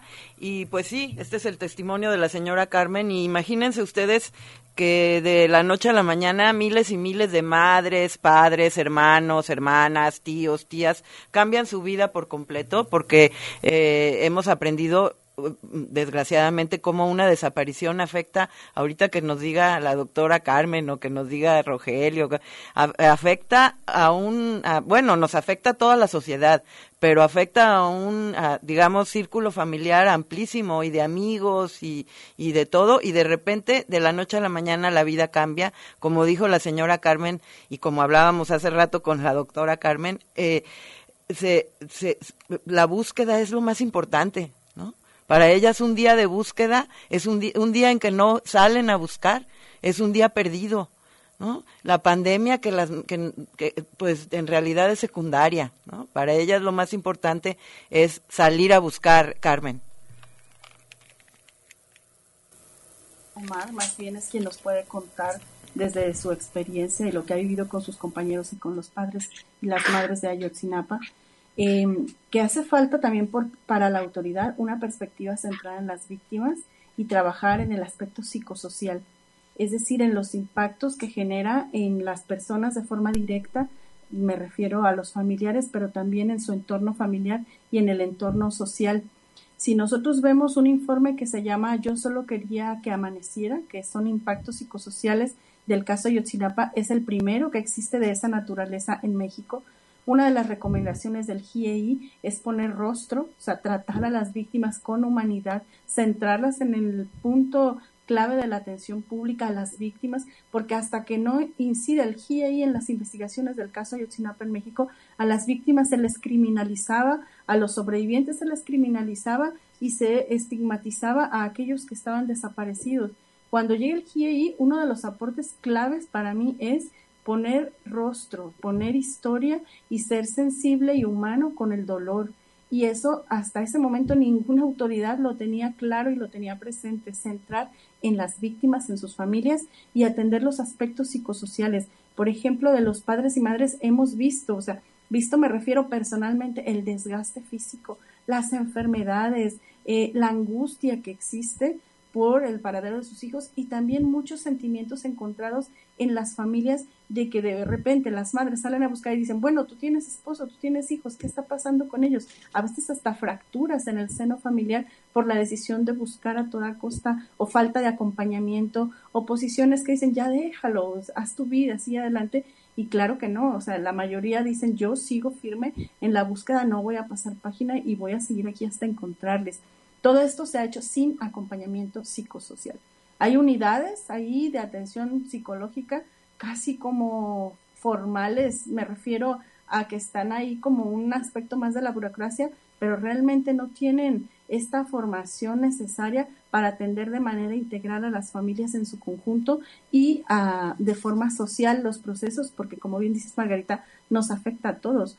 Yo tengo una hija que acaba de entrar a la preparatoria y yo no pienso también sino en cómo, ahora no puedo por la pandemia, pero cómo va a ir a sus clases en el día a día. Cuando yo iba sola y volvía sola de, la escuela, ahora cómo dejamos que las y los jóvenes, los adolescentes salgan con libertades, sí estamos con la preocupación social perpetua de que algo les puede pasar. Entonces, esto no es solamente a las familias, eso nos compete a todos como sociedad y también tiene que eh, aplicarse medidas de atención integral que permitan a los familiares pues todos estos procesos y emociones que generan, pero también a nosotros como sociedad, y de ahí que no es solamente el impacto psicológico, sino el impacto psicosocial el que debe permear también en todos los procesos de búsqueda. Y bueno, yo creo que Omar nos puede platicar mucho mejor que yo. Omar, adelante. claro. Pues es que, a ver, yo quiero hablar unas cosas que tienen que ver con lo que está mencionando Carmen pero también con una situación, fenómenos que se dan al interior de pues, el carácter, el comportamiento, la actitud de quienes son víctimas de estos crímenes. Por ejemplo, nosotros los sobrevivientes que estamos colaborando con el caso desde el principio hasta el día de hoy, pues a nosotros jamás se nos dio reconocimiento de víctimas en todo el, el periodo anterior y hasta ahora. Justo hace unos, unas semanas, unos meses, estamos tramitando nuestra condición de víctimas.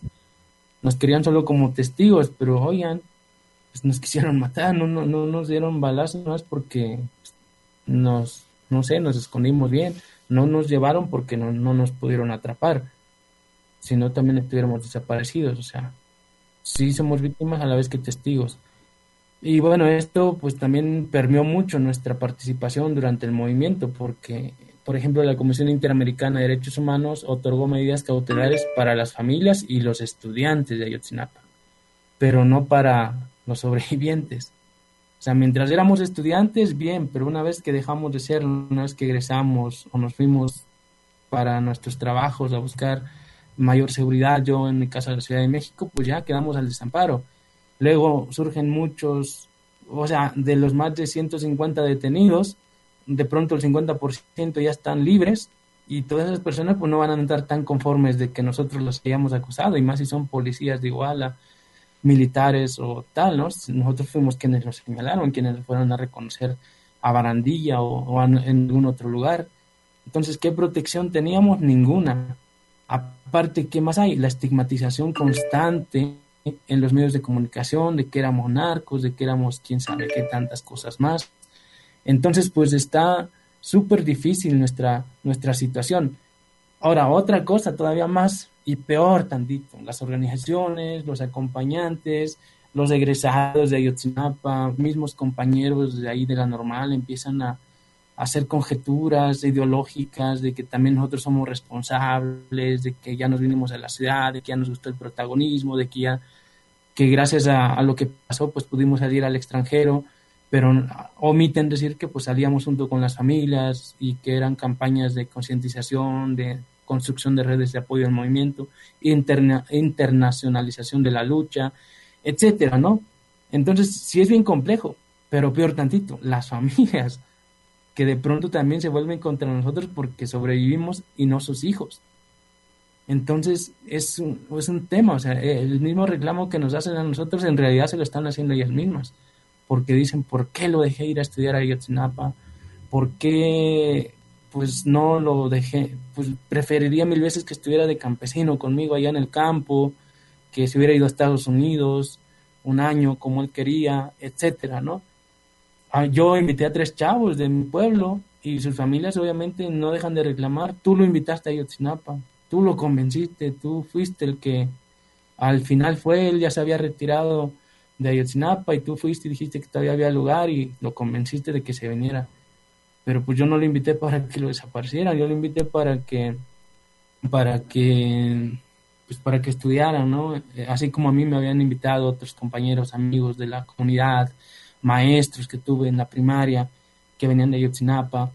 O sea, de pronto toda la estigmatización de los medios de comunicación y muchas veces la ideología de organizaciones sociales recae sobre las víctimas y las víctimas en su dolor pues no alcanzan a ser objetivas y atacan o se desquitan con quien tienen enfrente. Y lo mismo pasa no solo con nosotros, seguramente eh, dentro de las familias. Estos fenómenos y este apoyo psicosocial justo del que habla Carmen aún está pendiente porque nos ha dañado bastante tanto a los sobrevivientes como a las mismas familias, pues ellas mismas eh, tienen este problema y que pues no alcanzamos a dimensionar. Las organizaciones les exigen que hagan la revolución, pero no se dan cuenta la enorme carga que tienen solo de haber perdido un hijo o una hija, o de andar en búsquedas actualmente, de, de tener que hacer lo que no hace el Estado. O sea, por eso yo hace un rato hablaba de más implicación Sí, en la transformación, qué bueno. Felicidades a aquellos que tienen proyectos de transformación del país, pero también en, la resolución del caso, de los casos concretos. Vayamos a eso y el acompañamiento sincero, humano, de las familias, de las víctimas, no por victimizarlas en extremo, ¿saben? No por hacernos las víctimas, para nada, porque nuestro dolor es el mismo que sufre una persona desplazada, una persona víctima de feminicidio, una persona que es despojada de su territorio, eh, es lo mismo, pues todos somos víctimas del sistema, eso también hay que dejarlo claro, ¿sí? Y por eso tenemos que ver de qué manera transformamos nuestro acompañamiento a las familias de víctimas y también la resolución de los casos y exigir al Estado este acompañamiento psicosocial, aunque yo no lo esperaría tanto del Estado, la verdad, lo esperaría de las organizaciones que tienen contacto con las familias, que les apoyan acompañándolas en sus manifestaciones, en sus día a día, el vecino, la vecina, vayan, abrácenlas, acompáñenlas, escúchenlas. Va a ser siempre repetitivo lo que les van a decir. Sus enojos, sus rabias, tal, van a ser manifiestas, o sea, van a ser manifestadas, pero, pero ese dolor que ellos están padeciendo, debemos sentirlos como sociedad, pues. Por eso nosotros siempre hemos dicho, las personas desaparecidas nos faltan a todos y a todas, unidas al país, es, los desaparecidos y las desaparecidas nos faltan a todos.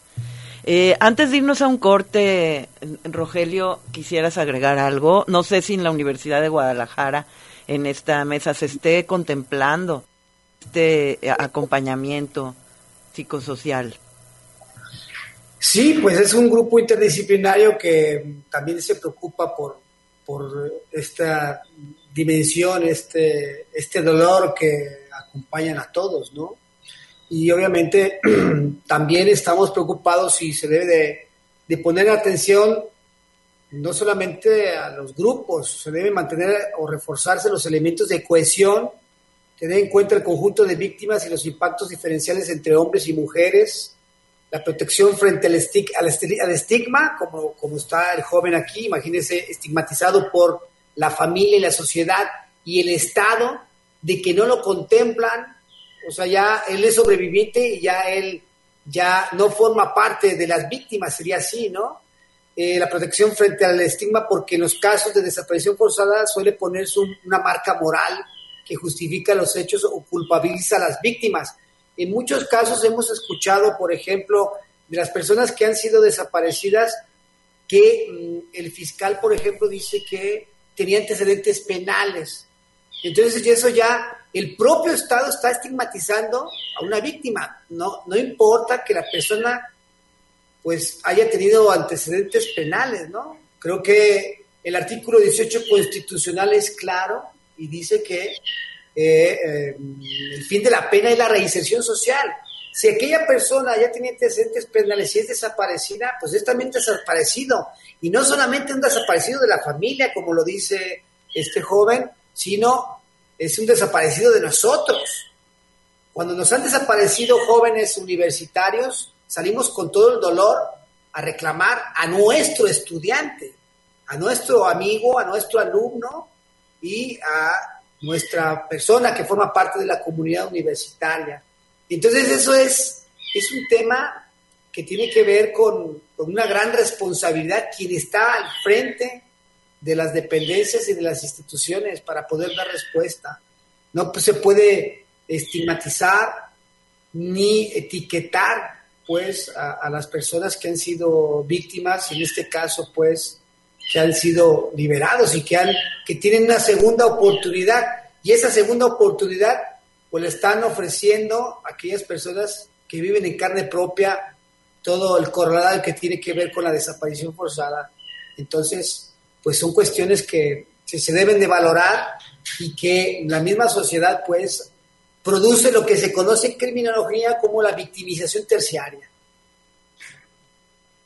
Gracias por, por estos, estas aportaciones a mí, Omar, de verdad me, o sea, se complejiza más todavía la situación de los desaparecidos con todo esto que vienes eh, platicando, ¿no? Yo, yo ya estaba pensando en las familias, pero además todo esto que, que dices de, de las víctimas, de los sobrevivientes, de cómo lo hemos visto y es inevitable, de cómo los mismos colectivos se fragmentan, ¿no? Yo escuchaba eso que dices tú, les exigimos además, como les exigimos a los estudiantes de Ayotzinapa, que fueran a falta de, de, de, de líderes combativos, que fueran los que nos, eh, digamos, dirigieran la revolución de repente, de un día al otro, ¿no? Les exigimos a las mamás eh, que, que, son mamás, que de repente este, se, sean luchadoras sociales, ¿no? Y que, y, y, que no se peleen entre los comités, bueno, o sea, ellas, ellas son mamás, ¿no? Y, y o sea, yo creo que es muy importante todo esto que, que están diciendo para entender todavía con más profundidad esta situación y de veras como decidir por dónde nos vamos a involucrar. Bueno, nos vamos a un corte de estación y volvemos. Multiverso en territorios. Territorios en multiverso. Hasta que la dignidad se haga costumbre. Multiverso en territorios. Territorios en multiverso. Hasta que la dignidad se haga costumbre.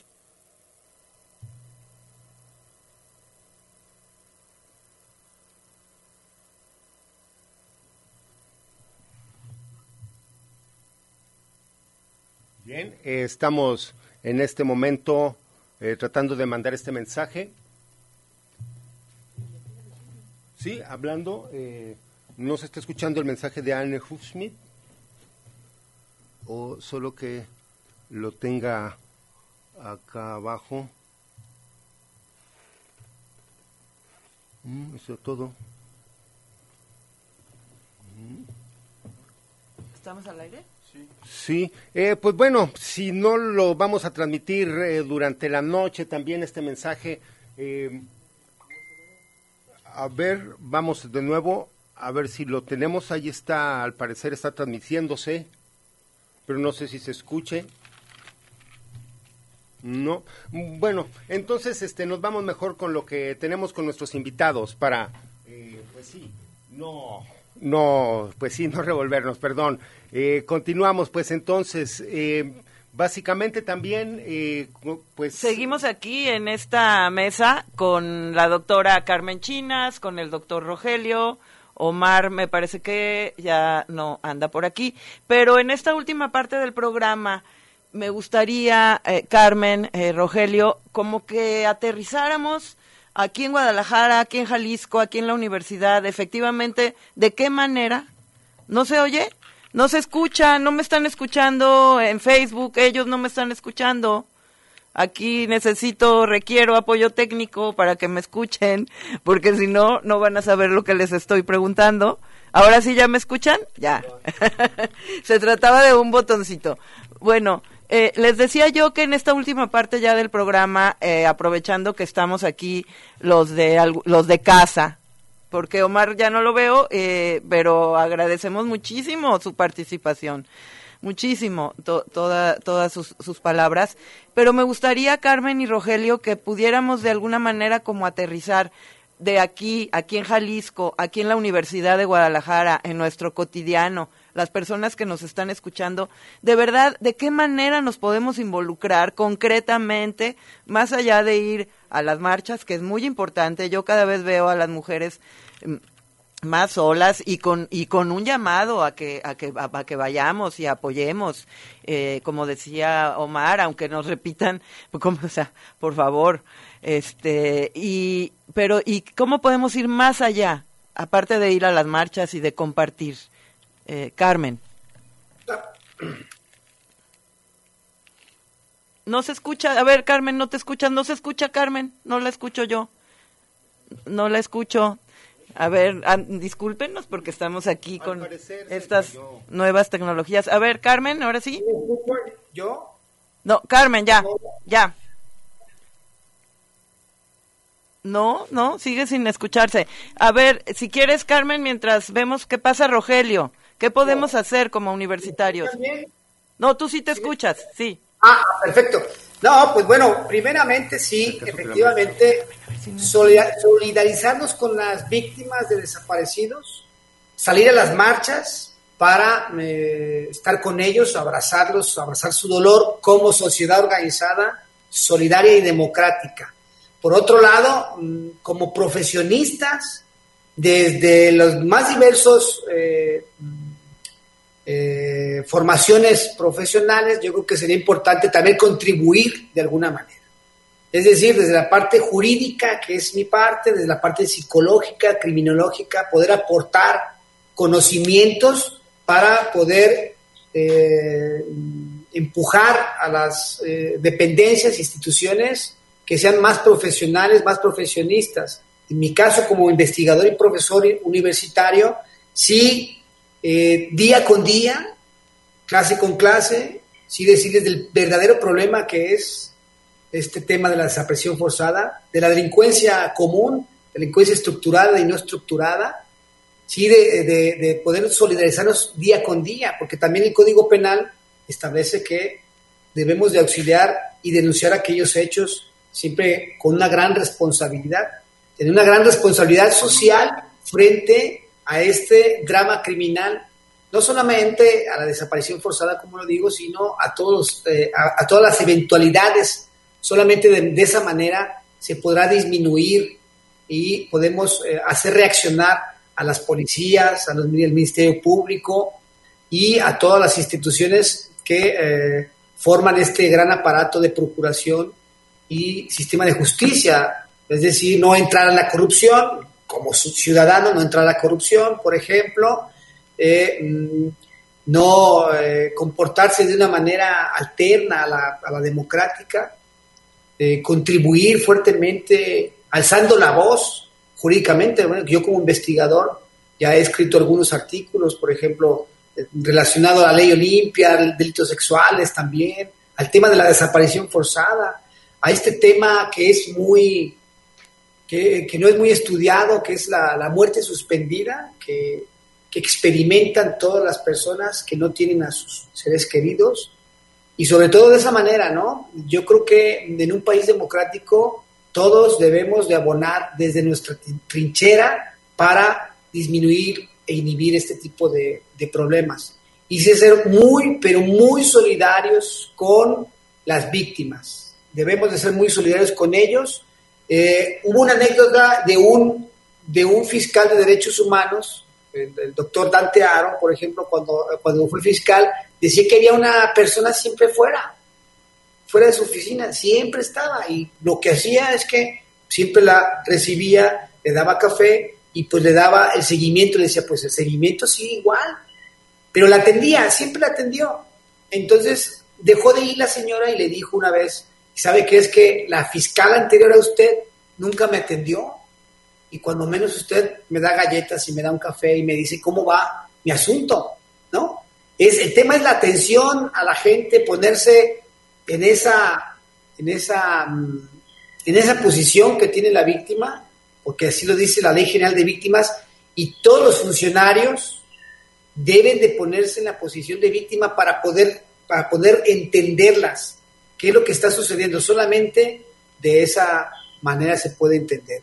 Entonces yo creo que sí debemos de cambiar el chip, debemos de, ser más solidarios desde cualquier parte de, nuestra trinchera con la finalidad de comprender y poder ayudar. De alguna manera, de alguna manera se podrá hacer algo y de alguna manera se tiene que disminuir. En Honduras, por ejemplo, bajaron los homicidios, eran allá de más de 60 mil homicidios cada año en Honduras, en Centroamérica. Disminuyeron a la mitad allá.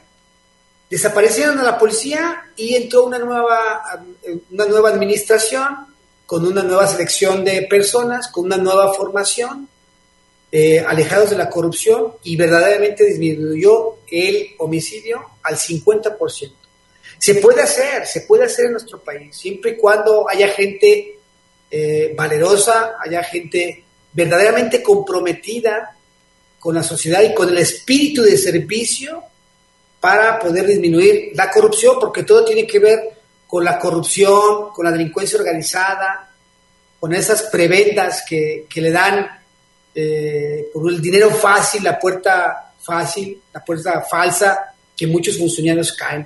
Yo creo que se pudo haber evitado, obviamente, como les digo, si se hubiera aplicado, pues, ese juramento que todos los funcionarios hacemos, es un juramento que hacemos cuando nos dan un nombramiento, es un juramento a la bandera, a la constitución. Entonces, si todos tenemos ese chip, seguramente tiene que disminuir este tipo de delitos tan vergonzosos, llenos de sangre, de ignominia, que eh, está proliferando en todo el país. Preocupante el estado de Jalisco, que son varias eh, víctimas, varias personas al día que desaparecen cotidianamente y pues eso no es bueno para un país tan hermoso, para, un, para uno de los países más felices del mundo. Entonces yo creo que sí debemos de, apuntar sobre esa, sobre esa línea. Sí, yo, yo como, como universitaria o como, como tu compañera universitaria o como estudiante llego y te digo, ¿qué puedo hacer? ¿En qué puedo involucrarme concretamente? ¿Qué, qué me dirías? Fíjate, eh, Margarita, ahora sí me escucho. Sí, te escuchas perfecto. Muy bien que yo eh, plantearía en dos dimensiones esa problemática. Primero, a nivel de cambio de mentalidad, cambio de perspectiva generalizada. por ejemplo, ¿cómo es posible que haya pasado todo un sexenio de muerte como el que se vivió con Calderón? Y digamos que siguiera esa inercia social de no hacer nada. ¿Cómo pasaron tantos violaciones de derechos humanos y esta crisis generalizada de corrupción y de impunidad que se vio durante el sexenio Peña Nieto. Y digamos que hay una respuesta social, pero no de toda la sociedad, sino de un sector de la sociedad más consciente. A nivel eh, México todavía hay un sector que vive en una inercia de no pasa nada, a mí no me afecta, ese no es mi problema, y también de una normalización de la violencia que hemos de alguna forma asumido. Los desaparecidos no es un problema que no debiera pasar la muerte de niñas, de niños, la muerte de mujeres, la corrupción generalizada en las fuerzas de seguridad, esos temas nos acostumbramos a tenerlos presentes como si esa debiera ser la realidad, pero no tiene por qué ser así.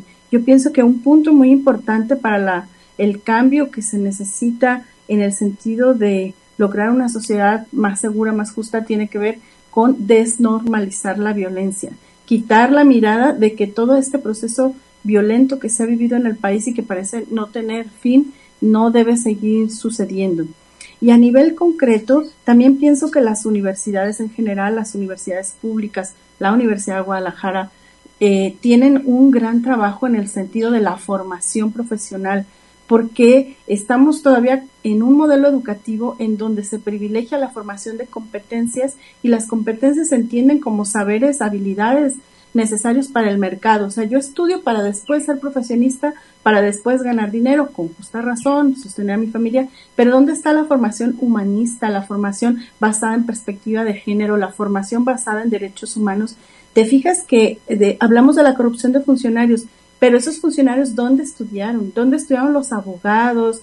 ¿Dónde estudiaron eh, las trabajadoras, los trabajadores sociales? ¿Dónde estudiaron los científicos forenses, los criminalistas? Se forman en universidades y esas universidades tenemos que poner la atención en qué tipo de orientación estamos dando a nuestros estudiantes en la psicología, en la medicina, en todos los campos y a veces en algunos que parece que no tienen relación con la problemática social, menciono el tema de arquitectura forense, estos arquitectos que hicieron un estudio para la reconstrucción de los hechos desde lo que saben hacer la arquitectura.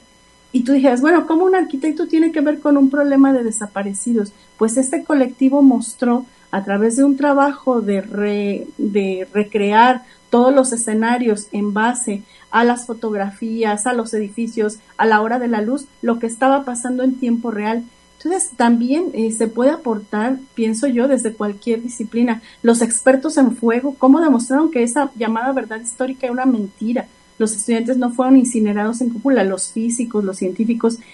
Es decir, que a la universidad en general, a la escuela, le hace falta, desde mi opinión, esta formación eh, humanista, sustentada en perspectiva de derechos humanos, que nos lleve a que estos problemas que están aquí afuera de la puerta de mi casa también los sintamos como propios y que en la formación exista el compromiso de trabajar sí por mi superación personal, pero también por el bien colectivo, por el bien social, que esa palabra parece que desapareció de nuestro vocabulario. La educación también nos debe llevar a un accionar colectivo. ¿Qué hacer en concreto? como decía antes Omar, cada uno de lo que sabemos hacer desde el derecho, desde la educación, desde la psicología o desde eh, algo tan simple aparentemente como lo que hicieron los colectivos de bordadoras, de mujeres de sentarse en los parques a escribir en pañuelos los nombres de las y los desaparecidos y poner un tendedero. Bueno, todos estos accionares deben eh, estar más presentes y yo siento que la escuela, la universidad, no debe separar el conocimiento de estos sentires y saberes necesarios para la transformación. Por ejemplo, yo pienso en mis alumnos, estudiantes de sociología, ¿por qué no nos sentamos en el campus a realizar una acción de memoria? Eh, eh, como parte de la formación, no, no se entienda como activismo, porque pareciera como que si haces una acción, entonces eres un activista, no un profesor. No, no puede estar separado. Imagínense abogados y abogadas que digan, ese tema no tiene que ver conmigo bueno, entonces, perdóname, ¿qué haces en la escuela? Si estás estudiando para ver el Estado de Derecho, para ver las leyes, las instituciones, la Constitución, eh, para ver las leyes de víctimas, pues entonces, ¿cómo podría serte ajeno una problemática tan dura y tan fuerte como es la de las y los desaparecidos? Yo pienso que por ahora la pandemia nos ha hecho muchas pausas en el quehacer y en el trabajo cotidiano, pero que eh, al regreso a esta normalidad como sea, debemos insistir en que en los espacios universitarios reiteremos el compromiso de la defensa de los derechos de las personas y el acompañamiento desde lo que podemos aportar. Yo eso sería lo que podría decir. agradezco muchísimo, agradecemos muchísimo aquí en Territorios y Multiverso su participación. Eh, eh, hablando de arquitectura, precisamente vamos a cerrar ya eh, esta mesa porque tenemos la entrevista de la arquitecta Claudia, Claudia, Verdejo, que ha estado involucrada precisamente en esto. Y me gustaría en medio minutillo por ahí que, que se despidiera Rogelio y Carmen. Rogelio. Sí, pues muchas gracias por esta iniciativa que tuvieron para homenajear, para hablar, para esclarecer un poquito, un poquito desde una perspectiva académica, científica, profesional, el tema de los desaparecidos, poder, poder este, abonar un poquito más para que la gente sea más solidaria y sobre todo mandarles un abrazo a todas las familias que seguramente seguiremos luchando desde nuestro comité eh, universitario para personas desaparecidas. Trabajaremos muchísimo para tener mejores leyes y vamos a, tener muchos resultados y empujamos muy bien desde una perspectiva interdisciplinar. Muchísimas gracias por la invitación. Saludo a todos los internautas que nos escucharon y sobre todo a mi compañera Carmen Chinas, también que es eh, parte del comité. Saludos a todos. Gracias. Carmen, un cierre. Arturo, Margarita, a todos quienes nos escuchan, muchas gracias por la invitación. Yo nada más reiteraría estos temas que se acercan a la justicia transicional de hablar de memoria, de justicia, de verdad, de, de, reparación del daño y sobre todo que como sociedad debemos tener siempre presente que todo esto nos debe llevar a las garantías de no repetición. No basta solamente con juzgar, con reparar el daño, hay que construir una sociedad en donde esto no siga sucediendo. Gracias a todas y todos por la escucha. Muchísimas gracias a ustedes, de verdad. Nos volveremos pronto a contactar con ustedes, ya, ya lo he dicho, son invitados, son de casa aquí en Radio Universidad. Y le paso la estafeta a mi compañero Armando que va a presentarnos esta entrevista. Saludos a todos, muy buen tiempo. Gracias a todos por estar aquí a través de esta transmisión de Facebook y por supuesto acompañarnos en vivo en Radio Universidad de Guadalajara. Bueno, en este momento quiero mandar un saludo a la maestra Claudia Verdejo, quien amablemente nos regaló esta entrevista que vamos a escuchar a continuación. Vamos a escuchar esta entrevista que nos regala la maestra Claudia Verdejo quien se desempeña como profesora en la Escuela de Artes Plásticas y quien desarrolló, junto con otros compañeros de la academia, el documento titulado Lotería 43, información que trabaja sobre la memoria histórica y la solidaridad social a través del arte sobre los terribles acontecimientos de la noche del 26 de septiembre del 2014 en Iguala Guerrero. Nos encontramos con la maestra Claudia Verdejo, quien es profesora en la Escuela de Artes Plásticas de la Universidad de Guadalajara. Un gusto estar con usted, maestra. Buenas tardes. Hola, buenas tardes Armando, es un gusto estar en tu programa. Para platicar ahora que se acerca esta fecha que ha quedado marcada dentro de también la historia de este país como un agujero negro, este sexto aniversario de los estudiantes de Ayotzinapa que vino pues a reflejar todo una descomposición gubernamental, una descomposición también, por qué no decirlo, social. Y bueno, maestra, para que nos platique un poquito de los trabajos que ha efectuado en relación pues a estos terribles acontecimientos, si fuera tan amable. Gracias, Armando. Mira, cuando sucede este crimen de desaparición forzada, pues docentes, nosotros como maestros universitarios nos preocupaba mucho lo que estaba sucediendo tanto en el país por, por representar este crimen como la gota que derrama el agua de una serie de acontecimientos que venían sucediendo desde la falsa guerra del combate al narcotráfico hasta ese momento desapariciones, secuestros, asesinatos y este crimen de los 43 estudiantes de la normal Raúl Isidro Burgos vino a romper totalmente con la idea de que teníamos que seguir aguantando, seguir nada más de espectadores, ¿no? Por tanto, nos juntamos diversos profesores de la Universidad de Guadalajara a platicar qué podíamos hacer desde nuestros espacios, desde nuestra trinchera universitaria, y también porque notamos en nuestros alumnos cierta calma, ante unos hechos, hechos tan trágicos, ¿no? Y nos asustó que la comunidad estudiantil desconociera lo que sucedía en, en otras latitudes del país, que después se fueron convirtiendo también en nuestras, en nuestras mismas áreas de, de desaparición, ¿no? Más de 7.000 desaparecidos tenemos en Jalisco.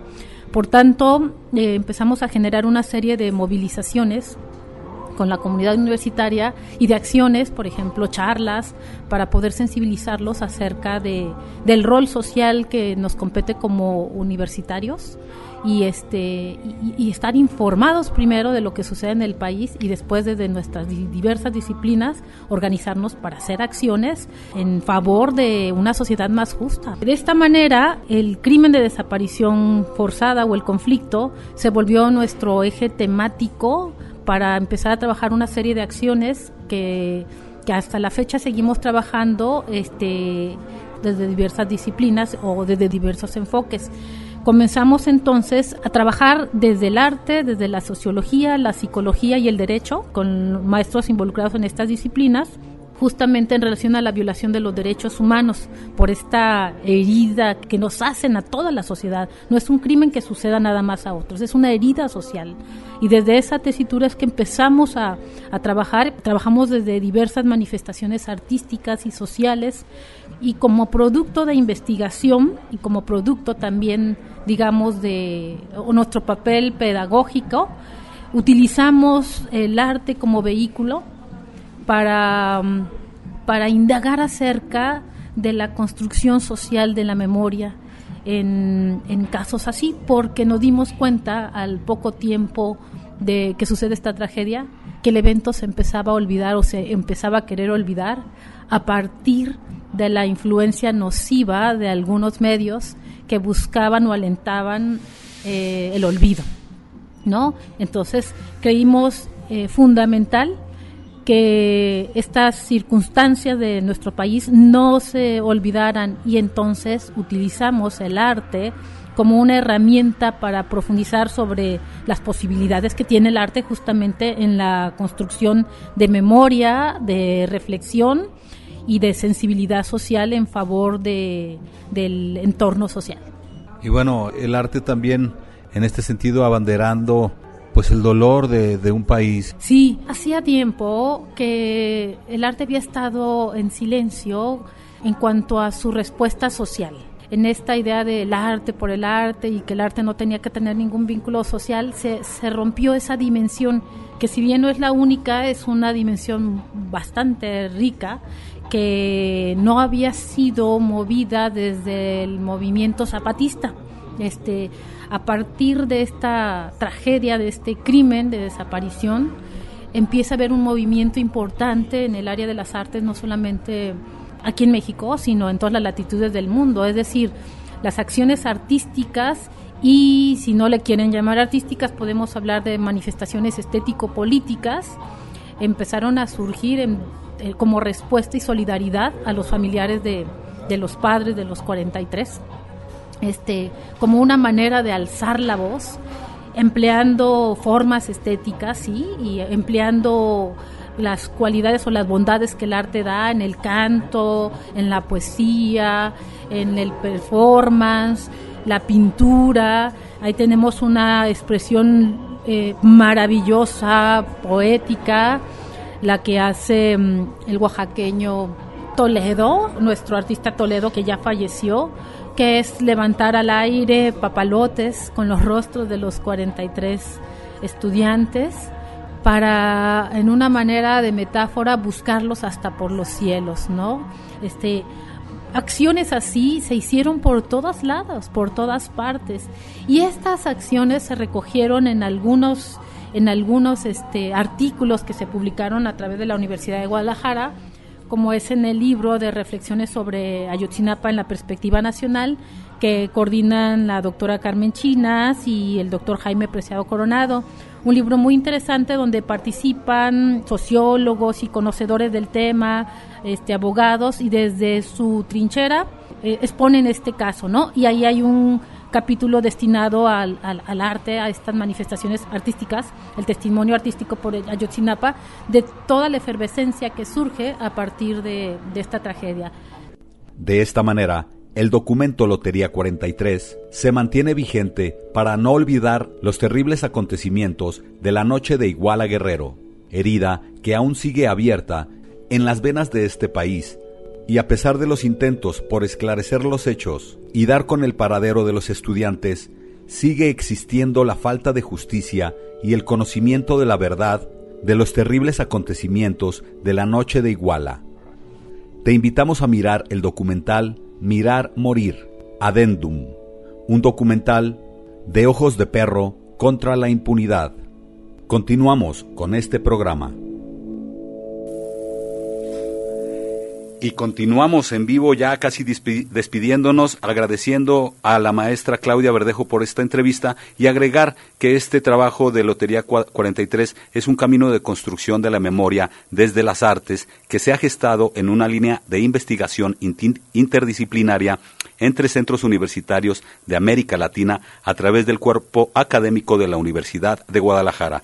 Estos estudios contemporáneos sobre el arte en el cual se abre la línea de investigación arte, memoria y sociedad, línea que se trabaja para la construcción de memoria colectiva desde las diversas disciplinas y el auxilio del arte. Pues ahí está un trabajo también que abona y coopera a, también al esclarecimiento o a la justicia que debe emanar en este país. Adelante, Margarita, gracias. Muchas gracias, Armando, y quiero también saludar a mis compañeros Carlos Ramírez Powell y Luis Ignacio Román Morales, nuestro colaborador del ITESO, y eh, un mensaje de Carlos. Eh, ayer en la noche en la cripta entrevistó a un doctor, tú lo escuchaste. Al doctor Tamayo, importantísima esa entrevista, no se la pierdan, además de la programación musical que estuvo a cargo de nuestro compañero Alberto González. Excelente programa de la cripta, encríptense. Eso, mero, y ya va a estar en, en la página de Multiverso y en la de Carlos Ramírez eh, Powell esta entrevista. Recuerden la marcha hoy o a las 5 de la tarde en el Parque Rojo eh, y hoy en la noche a partir de las 12 el velador. Así es, aquí los esperamos a las 11.45. Presentan en TV UNAM el adendum del documental Mirar Morir. Pues a toda la gente que nos estuvo escuchando, al operador, muchas gracias también. Michelle, también allá en el control de redes. A todos nuestros. Omar García, a- Carmen Chinas. Rogelio, Darwin Franco. la red de desaparecidos en Colima, a todos, la doctora Anne Smith que nos pasó, a Agüe Mijares también, que nos mandó el posicionamiento de la UASI, lo van a ver en la noche hoy. Enrique Guerrero, a todos muchas gracias, los esperamos en el velador Groovy, Groovy, Groovy. Gracias. Multiverso. y Territorios presentan